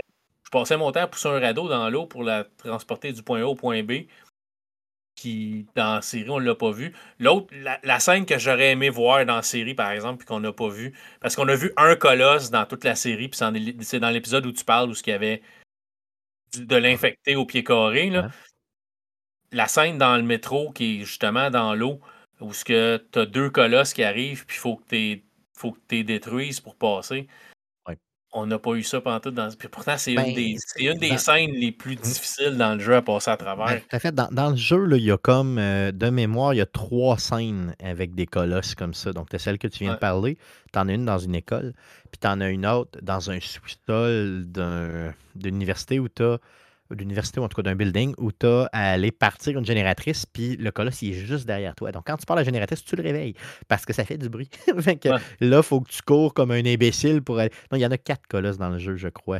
Il y en a un autre dans un building un petit peu plus loin euh, que tu peux contourner très facilement, mais si tu tombes face à face avec lui, ben, il t'arrache la face. Fait que t'as, t'as- de mémoire, tu en as quatre comme ça. Ça se peut. ouais. Et, euh, et là, ce qu'on a fait dans la, dans la, dans, dans- dans la série, c'est qu'on a, on a mis un colosse dans complètement un autre contexte qui, selon moi, était faible un peu. Il aurait pu le mettre dans un building ou dans une. Tu sais, mais par exemple, moi, j'aurais fait la, la- Moi, j'aurais récupéré le colosse, je l'aurais mis dans l'épisode 3, à la fin de l'épisode. Au fond, euh, il y a euh, notre ami, euh, voyons comment il s'appelle, le, le- le personnage qui est décédé et qui devait pas, là, qui devait pas décéder. Frank? Frank. Moi, j'aurais pas fait décéder Frank avec son amoureux. Ben non. non. Je, je l'aurais mis frustré après coup et il aurait fait la passe de l'école dans lequel, justement, le colosse aurait été là. Tu comprends ce que je veux dire? Dans le gymnase, pareil comme dans le jeu. Donc là, tu aurais eu un bon clin d'œil, tu aurais eu la, la continuité de Frank qui a, et la scène de combat avec Frank qui, dans le jeu, est très épique. Parce que Frank, c'est un combattant, c'est un, survivaliste. C'est quelqu'un qui, notre dedans, comme on dit. Euh, ça aurait été bien. D'un autre côté, le fait que, bon, l'arc dramatique, euh, le fait que, que Frank meurt dans le troisième épisode, je m'excuse si vous ne l'avez pas vu, et qui, euh, justement, avec son amoureux et tout, c'est très, très, tu sais, mettons, euh, c'est beaucoup, beaucoup, c'est très touchant, puis c'est correct, ça, ça sert bien la série, mais ça sert peut-être moins les fans de première heure du matériel source, tu sais. Ouais, c'est ça. Mais comme j'ai dit sur le show qu'on a fait, moi, je l'aurais fait survivre. Euh, puis j'ai, dit que parce qu'il. euh, dans, dans, dans cette série-là, puis là, je suis désolé, ça va spoiler un peu, là, mais euh, Bill et Frank sont ensemble, sont un couple, puis Bill attrape une maladie. J'imagine que c'est comme une sclérose en plaques, quelque chose comme Ça, ça. ça- Il de- ça a clairement l'air d'être ça, là, oui. il devient de moins en moins capable de bouger, puis faut que, faut, faut que Frank le. le... C'est Bill ou c'est Bill le personnage principal? Frank, c'est le, Pardon, c'est ça, oui, excuse-moi, c'est ça. Euh, Bill, c'est Bill, c'est ça, Bill. Bill, c'est le combattant. Bill, c'est le combattant, Frank, c'est son copain. Puis, fait. fait que Frank euh, attrape quelque chose qui ressemble à une sclérose en plaques, peut plus vraiment euh, vivre, peut plus vraiment se, laver tout seul, peut plus vraiment manger tout seul et tout ça. Donc, il décide que euh, aujourd'hui, c'est sa dernière journée, que Frank va y faire un bon repas parce que euh, Bill est un, un Bill. Bill va y faire un dernier repas. C'est un cuisinier hors pair, il fait à manger, puis c'est un peu comme ça qu'il tombe en amour euh, dans la série. L'émission est, vraiment super bien faite. C'est vraiment touchant tout le long. C'est un pas mal un feel-good épisode jusqu'- presque jusqu'à la fin, là, où ce que, ben, finalement. Ben, jusqu'à la fin. La, la Ouais, fin, c'est même. C'est tellement touchant que ça demeure. C'est pas feel good, là, on peut pas dire ça, mais ça demeure. Tu peux pas avoir. tu- T'as l'alarme à l'œil si t'as autre chose qu'une roche à la place du cœur. Ouais, c'est ça, l'idée. Hum. C'est ça, c'est une histoire d'amour.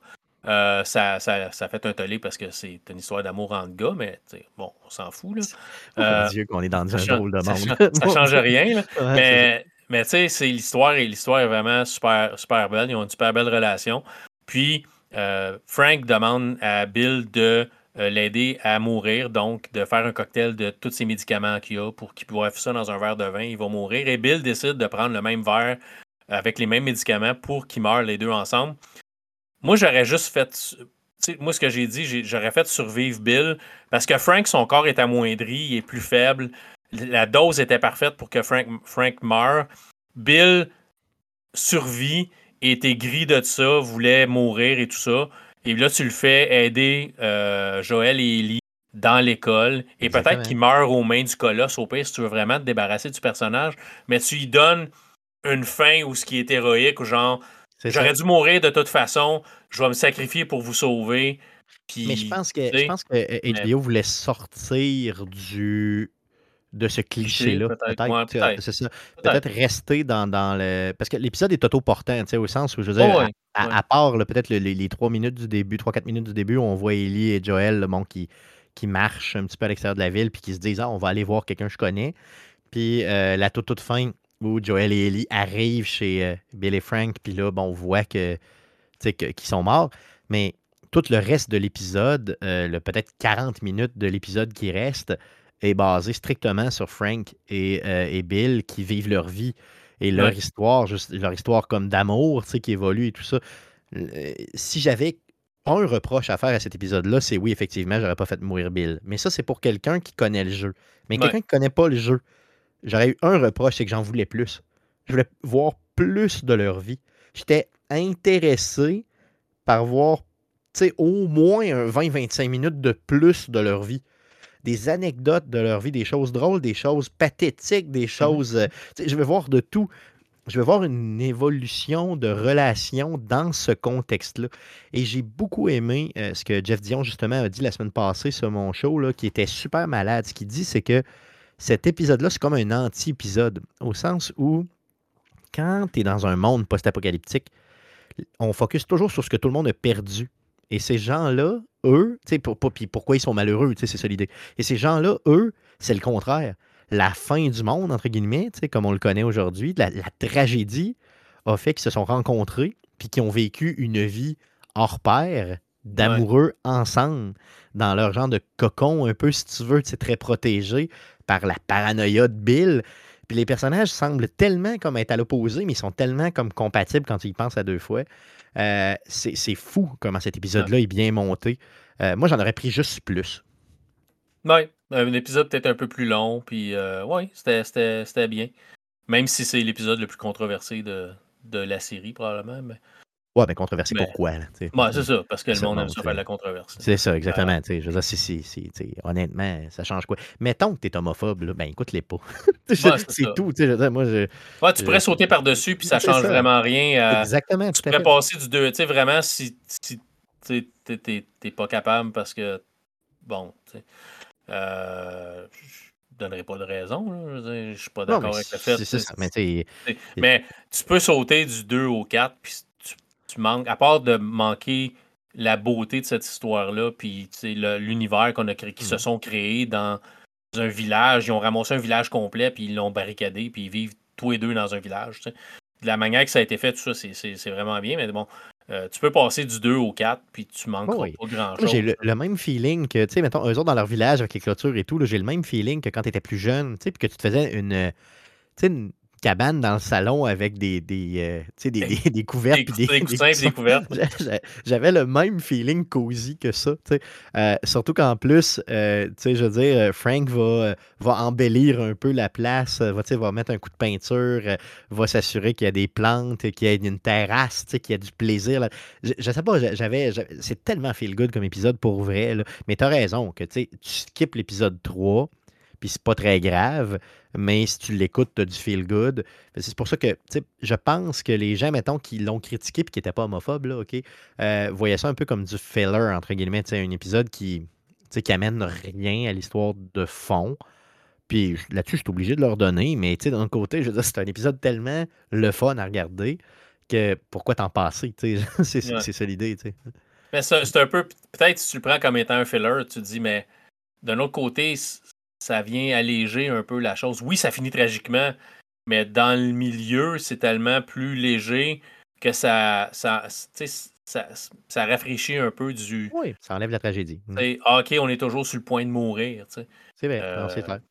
Même s'il y a une attaque, quand même, ils se font attaquer par des pillards, là, puis le Puis, ouais, mais, encore une fois, c'est très anecdotique dans l'épisode. C'est ça. Tout à fait. Euh, une autre chose que dans la série en général, j'ai trouvé que c'était très inégal, OK? Euh, ce que j'ai trouvé, c'est qu'il y a des bouts dans lesquels il était très habile à, si on compare le jeu versus la série, OK? Il, était très habile dans la série à mettre moins d'ennemis pour que ce soit plus réaliste. Puis on aurait dit qu'à certains effets, à certains égards, dont la scène justement où il y avait plein d'infectés, on oublie ce bout-là. Tu comprends? Donc, j'ai trouvé que la force de la série, c'était vraiment de la rendre réaliste. Euh, quand, quand tu regardes à l'écran, ça a l'air vrai parce que tu n'as pas 172 ennemis, mettons, que tu as affronté, tu en as 4. Dans le jeu, c'est vraiment 172 parce que t'es comme un super-héros, c'est un jeu, puis bon, faut être du fun. Mais dans la série, c'est 3, 4, 5, mettons, Ouais. soldats que tu as à, à buter. Mais là, à un moment donné, des fois, ils l'oublient. Tu sais, fait que tu arrives avec des infectés où tu en as. euh, quoi, mettons, euh, 47. Là, tu sais, mais pourquoi? Ah, pourquoi vous en avez comme juste pas mis, mettons, 5, tu sais, avec, euh, avec un, mettons, en plus avec un colosse, ça aurait été malade, ça aurait été correct. C'est assez une grosse menace pour dire qu'ils sont tough, là. Euh, à la fin aussi, dernier épisode, euh, Joel passe une, une chire, puis il tue euh, 68 personnes, là, je sais pas, 52. Tu sais, il en tue ben trop, tu sais. Mettez-en moins, tu sais, je veux dire, puis ça devient réaliste. Fait que des fois, la série réussit à devenir ultra crédible, tu sais, en termes. euh, Tu sais, ouais, c'est vrai qu'une personne peut abattre trois ou quatre personnes, ça va pas pire, tu sais. Puis là, des fois, il l'échappe complètement, tu sais, pareil comme dans le jeu, puis il y en a ben trop. Fait tu sais, j'ai trouvé que ça, ce bout-là était peut-être un peu moins euh, bien calibré, tu comprends? Euh, ouais. Plus, plus la série avance, on dirait plus on l'échappe un peu en termes de, de nombre de personnes qu'on affronte ou d'entités qu'on affronte qui sont. euh, ça devient de moins en moins réaliste, finalement. J'aimais le début où c'était plus mesuré, plus, plus crédible un peu. Là. Ouais, ça, ce que t'avais pas euh, 50 ennemis, puis le One Man Army, là, le genre C'est ça. Rambo, puis euh, Arnold Schwarzenegger qui rentre dans le tas. là, ouais. Ben, c'est parce que t'as plus t'as ça, moins ça devient crédible pour la personne qui connaît pas le matériel source. Puis, euh, Mais j'ai pas vu tant de critiques de ça. On dirait que les gens sont habitués de voir un peu des, des gens de, de Rambo, des super-héros à télé. Là. Mais euh, tu sais, moi, j'ai. En tout cas, j'aimais ça qu'il y en ait moins.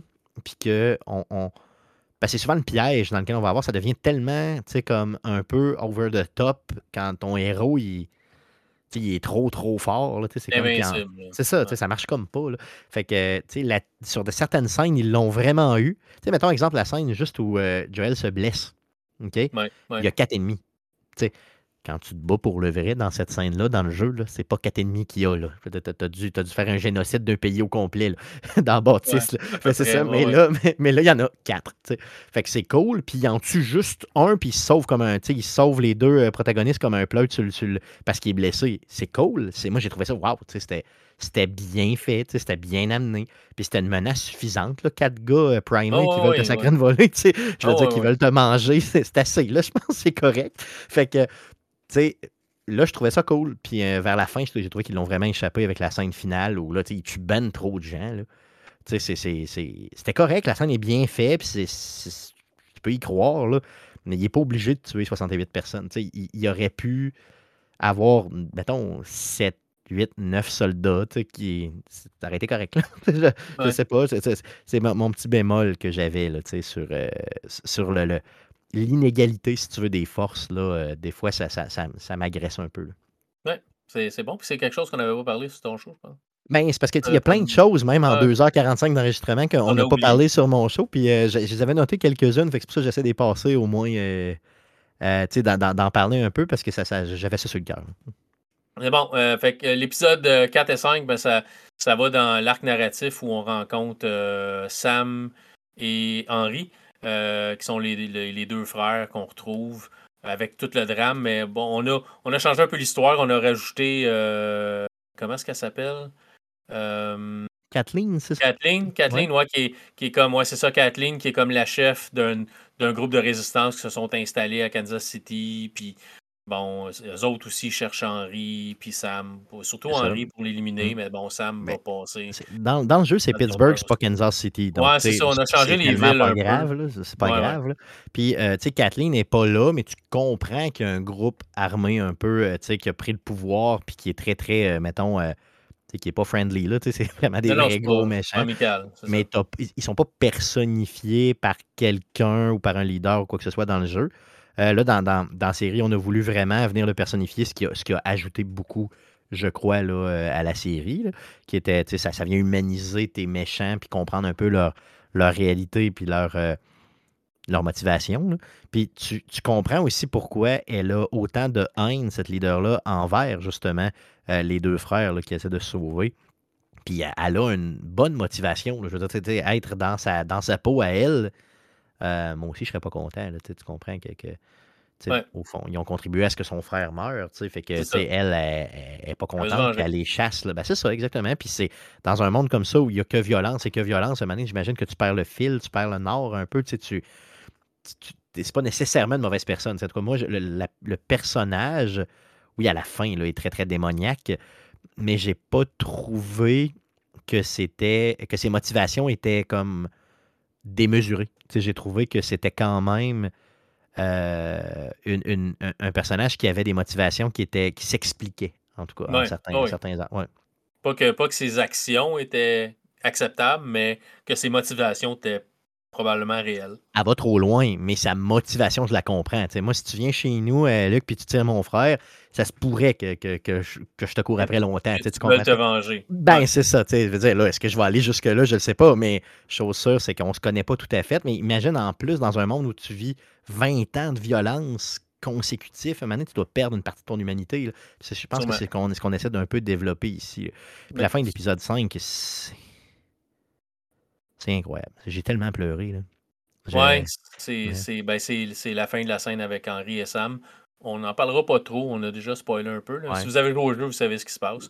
Euh, ensuite, on a l'épisode où Joël retrouve son frère. Euh, qui va, tu sais, bon, un peu, pas nécessairement chambouler l'histoire. On a brièvement l'impression que Joël va demander à son frère d'aller porter Ellie à la place, puis finalement, ça arrive pas. Là, mais qui n'arrive pas dans le jeu, hein. Ce qui n'arrive pas dans le jeu. Je veux dire, Joël, jamais il va euh, même, en tout cas, on pense, là, c'est pas, pas sous-entendu dans le jeu, c'est même pas, c'est pas présenté ni sous-entendu que Joël voudrait, à un certain moment, peut-être aller laisser sa, quête à quelqu'un d'autre. Dans la série, euh, c'est pas juste sous-entendu, on nous, le oh, présente comme étant un fait. Euh, heureusement, ça n'a pas de conséquences, c'est correct. Mais moi, ça m'a un peu agacé, pour vrai. C'est un, épisode qui sert pas à grand chose pour de vrai parce que On, y passe l'épisode à OK, tu sais, oui, tu vois qu'il y a un traumatisme puis qu'il fait des crises de panique et tout ça, mais autant que c'est présent dans une couple d'épisodes, autant que ça n'a pas vraiment non plus d'effet sur la série pour le, pour le reste. Il fait une couple de crises de panique, mais. Ouais, c'est. Ça, fait juste humaniser le personnage, mais on n'y revient pas. Peut-être que dans la deuxième série, on, va y revenir. Au même titre que, rappelle-toi, dans le deuxième épisode, on nous dit que ah, toutes les zombies, ben, pas les zombies, mais les infectés sont connectés par, euh, par le sous-sol s'ils sont proches et tout quand ils sont inactifs. Puis on en rend temps, je vais jamais parler de ça. C'est comme si on est venu établir un fait, puis que finalement, ben, on s'en sacre. ça, c'est une faiblesse de, la série. Autant dans le, premier, dans le deuxième épisode, je me demandais hmm, ce qu'ils vont avec ça. J'ai peur de ce qu'ils vont faire avec cette espèce de ramification souterraine-là. Puis finalement, ils n'ont rien, fait ils ont rien fait avec. puis même chose pour les crises de panique. Ils, ont, ils te le présentent, ça humanise le personnage. Tu te dis, ah, il y, y, a de la faiblesse, c'est pas drôle et tout ça mais en bout de piste, on s'entorche, parce que ça revient jamais. À la fin, ben, c'est Rambo qui abat tout le monde. ça change pas grand-chose. Fait des crises de panique à la fin. Ben, il en avait rien à foutre de la panique. Là. Il a pris son gun puis il a battu froidement une soixantaine de personnes avec du plaisir dans l'âme. Et fait que, de la facilité. c'est ça. Fait que tu te demandes jusqu'à quel point ça servait réellement la série. Mais bon, je veux dire, c'était là. C'était quand même bien fait. C'était bien amené. Mais euh, cet épisode-là, c'est celui qui a effectivement le moins rapport, peut-être. Je dis pas que il n'est pas correct, mais c'est celui qui a peut-être le moins rapport de la série en général. Sauf la fin, où Joël se fait blesser en sauvant. Euh, blessure assez sérieuse. C'est dans cet épisode. Et puis, euh, Ellie, doit, a, plus rien. C'est vraiment Joël, c'est son dernier recours pour survivre, même si elle est plus forte qu'elle pense. Euh, donc, elle essaie de le soigner. Et on tombe à l'imbriquement parfait de Left Behind, qui est un DLC, qui est inclus dans la version PC dont on parlait au début du jeu, qui est inclus aussi euh, au début du jeu, au début du show, qui est aussi inclus dans la version PS5 Remastered, la version euh, qui s'appelle The Last of Us Part 1, qui est le remasterisé, et qui est inclus aussi là-dedans.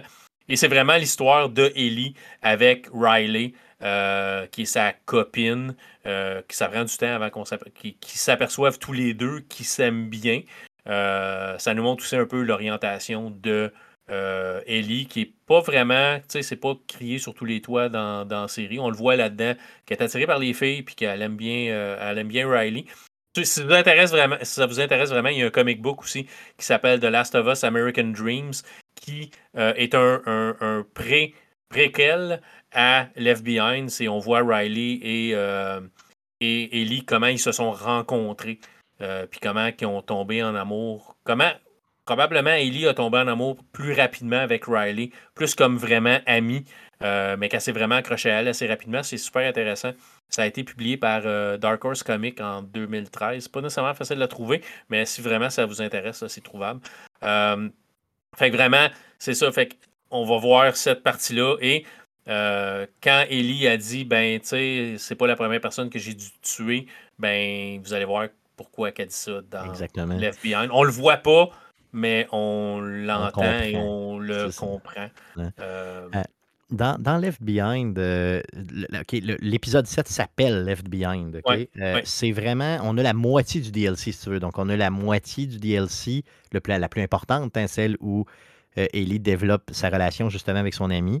Mais dans Left Behind, tu as tout un autre bout aussi qui se passe pendant que Joël est blessé et que Ellie va tenter de survivre. Et ça, ce boulot, on ne l'a pas nécessairement, on l'a légèrement présenté. Euh, dans l'épisode 8, là, dans l'épisode suivant, mais c'est très, très rapidement. en gros, ce qu'il faut comprendre, c'est que Joël est blessé, Ellie repense à sa vie et là, revit ces émotions-là pendant qu'elle est au chevet euh, de, de, de, justement Joël, puis qu'elle ne sait pas s'il va mourir ou pas. Et là, c'est ça qu'on voit. Donc, cet épisode-là, il est, comme tu dis, excessivement bien placé parce que c'est là que ça se passe.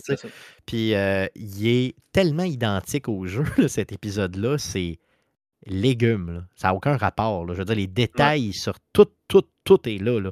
C'est fou. Et le fait que. Et, là, vous allez peut-être vous dire, ouais, encore, encore de l'homosexualité, tu sais, Ellie avec une fille, tout ça. on a parlé tantôt de Bill et Frank et tout. Ben, dites-vous une chose, OK? Euh, ce bout-là et euh, ce, ce fait-là d'Ellie, n'est pas anecdotique, anecdotique pardon, il est important pour la suite de l'histoire. Donc, euh, dans le deuxième jeu, on a quelque chose d'assez important en lien avec ça, pour ce qui est du développement du personnage d'Ellie. OK? Donc, euh, c'est loin d'être anecdotique, ça va servir la suite de l'histoire et euh, les, saisons suivantes qui s'en viennent. Ouais, au moins, la, au moins une, j'imagine peut-être deux. C'est déjà, déjà annoncé que ça va être le, le, deuxième jeu sera au moins deux saisons parce qu'il est trop long. Et par contre, on nous a promis qu'on se laisserait encore plus de liberté créative. OK. Donc, euh, est-ce que ça va vraiment être seulement basé sur le deuxième jeu, les deux ou trois prochaines saisons qui s'en viennent? Je ne crois pas. Je pense qu'ils vont faire un peu un melting pot de tout ça, là, tu me suis? Donc, euh, tu sais, oui, ajouter des scènes iconiques du jeu, évidemment, là, ça va de soi, mais de développer encore plus les personnages, de développer un peu ce qui se passe. Puis dans le deuxième jeu, euh, en tout cas, tu es en train de le faire, là, mais dis-toi une chose, il y en a du personnage, puis il y en a de la profondeur à avoir, là, vraiment beaucoup. Euh, quand tu auras fini le deuxième jeu, je vais t'expliquer, je te le dirai en conversation privée si tu veux, à savoir comment moi je ferais les deux prochains épisodes qui s'en viennent de la série. Euh, puis tu, vas voir que ça, ça, ça je pense que j'en ai déjà parlé avec deux, trois geeks, puis ça avait du sens. Là. Fait que j'appellerai probablement Naughty Dog, là, puis HBO, puis je leur expliquerai tout ça. tweet, tweet euh, Neil Druckmann, puis il dit. Euh, ah, je vais l'appeler direct. Hey, Bud, Mais moi, je ferais ça de même, petit gars. Qu'est-ce que t'en penses? Écoute, j'ai joué à ton jeu comme une quinzaine de fois. Moi, je ferais ça. de même. Moi, je fais ça de même. Fais ça de même, Elgène. Fais ça de même. Fait que c'est ça. Après ça, les deux derniers épisodes, mais c'est vraiment on voit vraiment où euh, Ellie se fait totalement briser euh, et devient le personnage qu'elle va être dans, la deuxième série et qu'elle devient dans le deuxième jeu. Euh, le huitième épisode, c'est vraiment l'épisode qui est probablement le plus difficile sur le personnage. c'est vraiment dans le jeu, si vous avez joué au jeu, c'est l'épisode du pédophile cannibale David avec le caméo de Troy Baker. Euh, c'est vraiment super bien fait. L'acteur joue le rôle à la perfection. On le déteste. Euh, ah pas, nécessairement la minute qu'on le voit. Si vous n'avez pas joué au jeu, vous ne savez pas trop où ça s'en va. Quand vous avez joué le jeu, vous le laissez euh, dès ses premières paroles. et l'épisode se termine comme ça se termine dans le jeu. hyper violent avec la, une cabane en feu, un restaurant en feu. Ah, c'est de la violence euh, pure, là, wet. Ouais, c'est là qu'on voit, c'est là que j'avais fait une anecdote euh, dans, dans, dans, ton show où euh, l'épisode Left Behind, c'est vraiment l'épisode où je, faisais une analogie avec un bris de pare-brise, ce qui est arrivé à ma femme aujourd'hui. Tu sais, tu reçois une roche dans ton pare-brise, puis ça fait un petit point, puis après ça, le, le pare-brise fissure, puis à un moment il explose en morceaux. Mais Left Behind, c'est vraiment comme la petite roche dans le pare-brise, qui est déjà quand même une grosse roche dans le pare-brise pour Ellie. Puis l'épisode numéro 8, c'est vraiment la fissure qui se fait et le pare-brise qui éclate à la fin. C'est d'après moi ce qui brise totalement euh, l'espèce de naïveté ou encore la, petite parcelle d'enfance qui restait dans Ellie. Euh, ça disparaît dans cet épisode. Tout à fait. Personne ne peut vivre ce qu'elle a vécu sans avoir des cicatrices profondes, justement, sans péter son pare-brise, comme on dit. Et c'est pour ça que l'ordre des épisodes est aussi important et qu'ils l'ont très. C'est pas juste garoché de même pour dire on fait une histoire. Euh, quand vous allez l'écouter, ou si vous l'avez déjà écouté, repensez-y deux secondes, euh, vous allez voir que l'ordre est excessivement important et que euh, l'épisode 8 il y, a, juste une petite chose dans l'épisode 8 où il y a un moment donné un indice de temps qui n'est pas là, qu'on a dans le jeu, mais qu'on n'a pas dans l'épisode, où à un certain moment, on a un Joel qui est très défoncé, puis qui peut même pas se lever. Puis deux secondes après, on dirait que c'est Superman, puis il est en train de torturer du monde. C'est comme l'indice de temps est mal expliqué. Euh, et ça, ça, ça aurait dû peut-être être mieux expliqué, comme dans le jeu, justement, où on nous laisse comprendre qu'il y a quelques jours minimalement là, qui s'est passé entre le moment où il se passe un événement puis euh, où euh, Joel devient à un moment donné euh, surpuissant. Donc il y a, il y a quelque chose comme ça qui est un peu qui, est mal expliqué, j'ai trouvé dans la série. mais encore une fois, c'est un détail. je veux dire, il, faut le comprendre comme étant. Il faut, faut, faut que l'indice de temps, tu, le comprennes. tu, tu, sois capable de, de, passer outre. Sinon, ça aurait été quoi de dire qu'il s'est passé quelques jours entre les deux? Ou de juste faire dire quelque chose à un personnage qui nous fait comprendre qu'on est une semaine ou deux après. Euh, mais bon, reste que euh, c'est peut-être un peu la faiblesse de cet épisode-là, mais qui, encore une fois, est un détail. Ça pourrait juste être simple de faire Joël qui marmonne quelque chose à un moment donné, puis qu'il dit Ah, tu sais, Joël, ça fait trois jours que tu es dans le coma, ou peu importe. juste, peu importe juste quelque chose de simple, une ligne ou même du texte en bas de l'écran, on peut être. oui, tout à fait. sais genre, c'est ça, une semaine plus tard. une, voix, une voix off qui dit une semaine plus tard, justement. Ça aurait été La voix de Troy Baker. ouais, ça aurait été fou. Ça aurait été fou. fait c'est ça. Et puis, la, la dernière épisode, ben, c'est tout ce qui se passe à l'hôpital avec les Firefly, puis tout ça. Puis la, la fin du jeu. C'est ça, la fin du jeu, puis Joël qui prend sa décision. Euh, puis qu'il va falloir qu'il vive avec pour le restant de ses jours. Euh, assez, comme, tu dis, un peu Rambo dans l'hôpital. Ouais, c'est le euh, bout un peu, un peu euh, moins crédible, disons. Mais pour la fin de l'épisode, c'est pas mal identique au jeu. C'est très identique. C'est même, même que moi, je l'ai fait une journée avant. J'ai fait ce bout-là, si tu veux, la finale, une journée avant d'écouter de, de, l'épisode, OK? Et tu sais, du bout où on rencontre, mettons, des médecins, je vais dire ça comme ça, et jusqu'à la jusqu'à la scène dans la voiture, tu sais, OK, dans ce bout-là, mmh OK, mmh donc il mmh dure vraiment pas longtemps. C'est identique. Toutes les plans de caméra sont identiques. Euh, il y a Joël abat quelqu'un, le plan de caméra est identique. Quand il va porter Ellie dans une voiture, le plan de caméra est identique. Je veux dire, tout est identique. Tu sais, je veux dire, à des détails près, là. Euh, c'est fou raide, là, OK? Euh, au début de l'épisode, on nous parle d'une scène très feel-good avec des girafes. C'est pareil comme dans le jeu. Je veux dire, j'en ai eu des émotions tellement. J'ai tellement broyé là, dans, dans, cette série-là. C'est fou raide, mais celle-là m'a fait. Euh, ça m'a, j'y pense, puis j'ai encore les, les, poils qui me lèvent ses bras. Là. Je suis peut-être trop sensible. Mais la scène avec les girafes, là, autant dans le jeu vidéo que dans la série, c'est. Ça n'a tellement pas d'affaires là que c'est hot. tu comprends? C'est, ça, ça, ça, c'est merveilleux d'ajouter des. Ben, OK, Naughty Dog sont bons pour faire ça. Ils le font aussi dans le deuxième jeu d'ailleurs. Euh, je ne sais pas si tu l'as vécu, mais c'est une, scène qui se passe dans un, euh, dans un musée. Euh, qui parle de l'espace. ils réussissent dans un monde tellement dark comme ça, dans lequel il y a tellement de choses négatives à vivre, à te faire vivre un moment là, où tu oublies complètement complètement que tu es dans un monde dégueu, que tout est beau, tout est merveilleux, puis tu te dis, waouh, ça donne de l'espoir et c'est tout. Dans le premier jeu, c'est les, girafes. Dans le deuxième jeu, c'est l'espace. Ah, tu sais, on, on, se fout un peu c'est quoi, mais grosso modo, on réussit toujours à te l'amener correctement, puis à te faire pratiquement verser une larme. Début de l'épisode 9, euh, je vous le dis, là. Puis ça aussi, c'est identique au jeu. Autant, là, euh, du moment où Ellie va voir les girafes et tu sais pas trop c'est quoi, jusqu'au moment où tu le découvres, c'est pareil, pareil comme dans le jeu, l'échelle et tout. Tout est pareil. C'est, euh, les plans de caméra sont pareils, tout est pareil. C'est, c'est, juste fou. L'épisode 9, c'est, c'est, un, c'est du bonbon. C'est là, c'est ça que j'allais dire aussi. C'est le seul épisode où on, on met en évidence le fait que dans le jeu, tu fais souvent grimper Ellie, puis elle te descend une échelle, puis après ça, toi, tu peux grimper. On l'avait pas fait dans le restant de la série, puis dans le dernier épisode, on fait ça, mais elle pitch littéralement, elle lance l'échelle à Joël parce qu'elle voit quelque chose par rapport, comme un enfant le ferait. Tu sais, à 14 ans, elle pas, c'est un ado, c'est pas un enfant, mais c'est un ado, elle a encore, tu sais, elle, part en courant, puis là, c'est là que tu vois la girafe. Puis je me rappelle quand j'ai regardé l'épisode, puis Joël comme tourne le coin, puis là, tu vois la girafe qui est en train de manger. Là, j'étais là, la girafe! C'est malade. j'étais tout seul, j'ai dit, la girafe! Ah, j'étais content. D'ailleurs, en passant, ils ont pris des vraies girafes pour faire le tout. Euh, puis ça paraît, c'est malade. C'est tellement beau. Je vous le dis, comparer les images du jeu, euh, c'est facile à trouver d'ailleurs. Allez sur Google, écrivez euh, girafe de Last of Us, vous allez trouver tout de suite. Puis les images du, de la série, puis vous allez voir, c'est plus qu'identique. Ah, je suis sûr qu'ils ont montré la, la, scène à girafe souvent pour qu'elle la fasse pareil. Oh, oui, c'est ça, exactement. La girafe est merveilleuse. Je la prends dans n'importe quel film.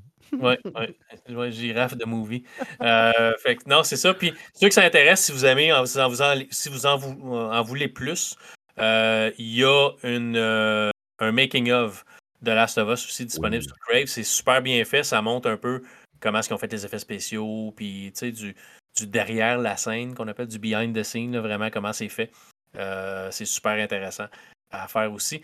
Puis, euh, il y a aussi plein de documentaires que j'ai vus sur YouTube sur le film qui est sorti, sur le jeu qui est sorti il y a plusieurs années. Fait comme 9 ans, puis 7 ans des vidéos de Last of Us. Puis, il y a des affaires vraiment intéressantes du making-of du jeu aussi. Si vous voulez rentrer un peu dans comment tout ça, ça a été fait, comment cet, univers-là euh, est venu au monde. Il y a même un making-of du jeu où ils décident qu'ils s'en vont pour faire un nouveau, euh, nouvelle propriété intellectuelle, un nouveau IP qui est de Last of Us, puis que c'est comment c'est pour eux, pour Naughty Dog, comment c'est comme un périple où ils savent pas si ça va réussir ou pas.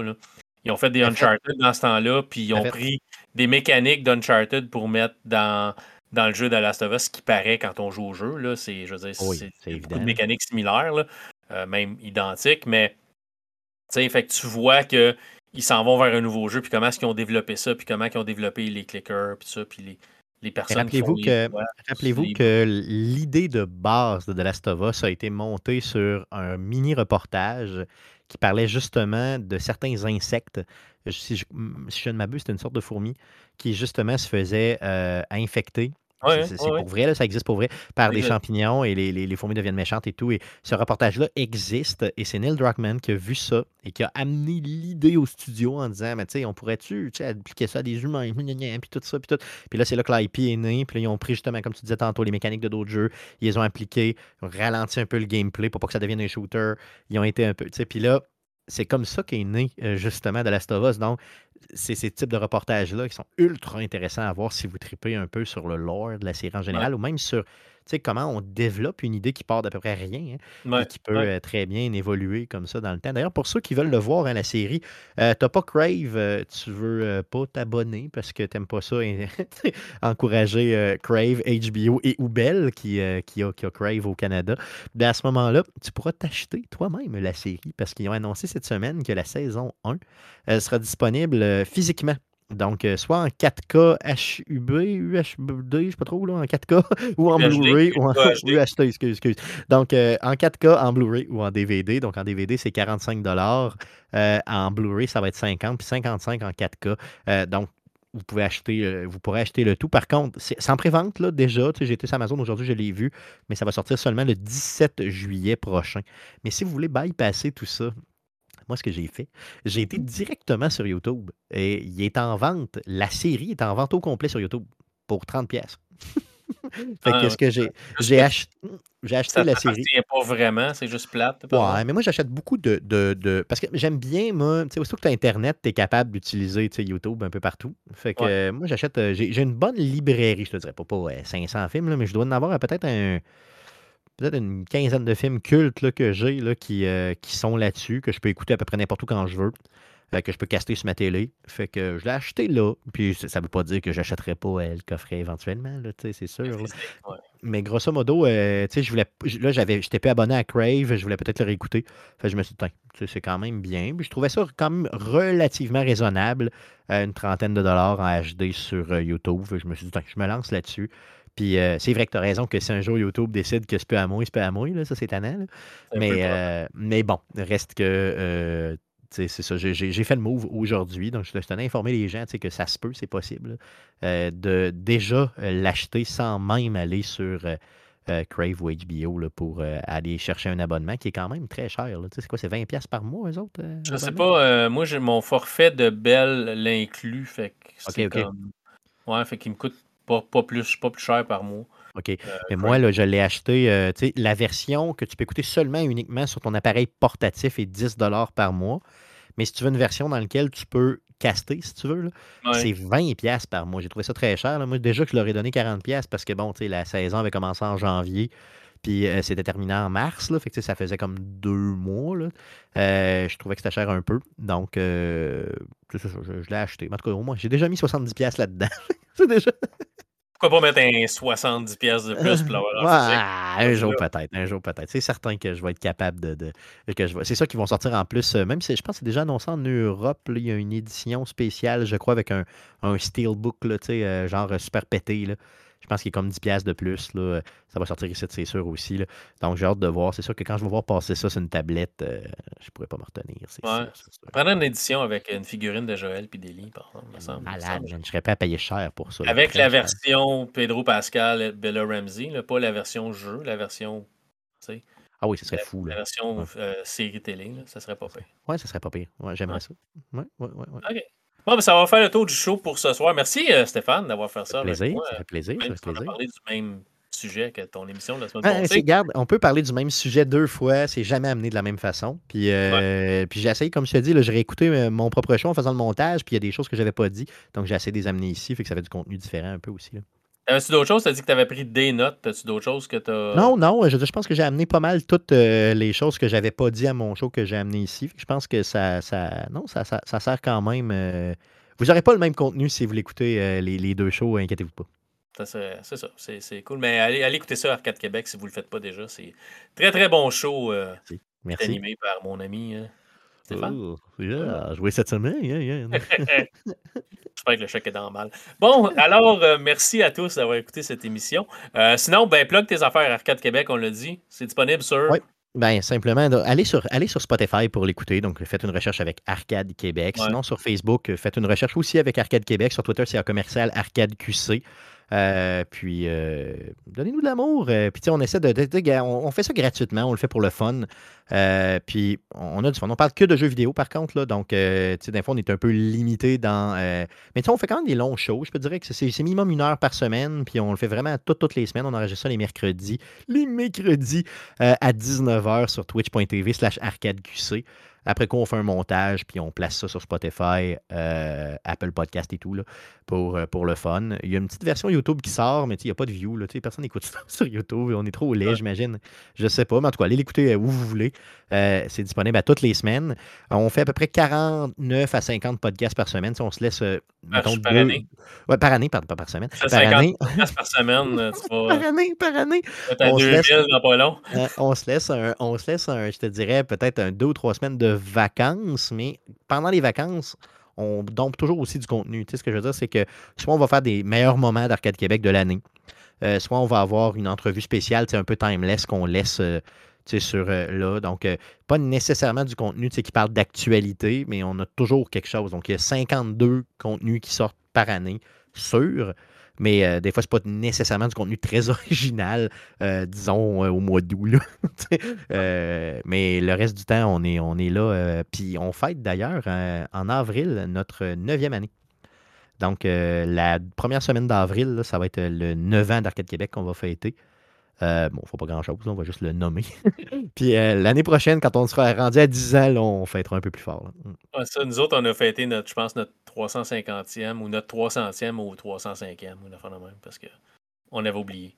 Ouais, ben c'est ça, c'est ça. Des, fois, on, c'est ça, on n'est pas. Euh, mais moi, je pense que je vais plus fêter au 400e épisode, tu comprends? sais 400 épisodes, c'est cool. Sais le fait de dire que ça fait 9 ans ou 10 ans ou 8 ans, tout le monde s'en fout un peu. Mais quand tu as un chiffre rond au niveau de tes épisodes, c'est cool. Fait que probablement, là, au courant de l'année 2023, euh, là, on va fêter ça. Je n'ai pas calculé c'était quand, mais probablement en septembre, quelque chose comme ça.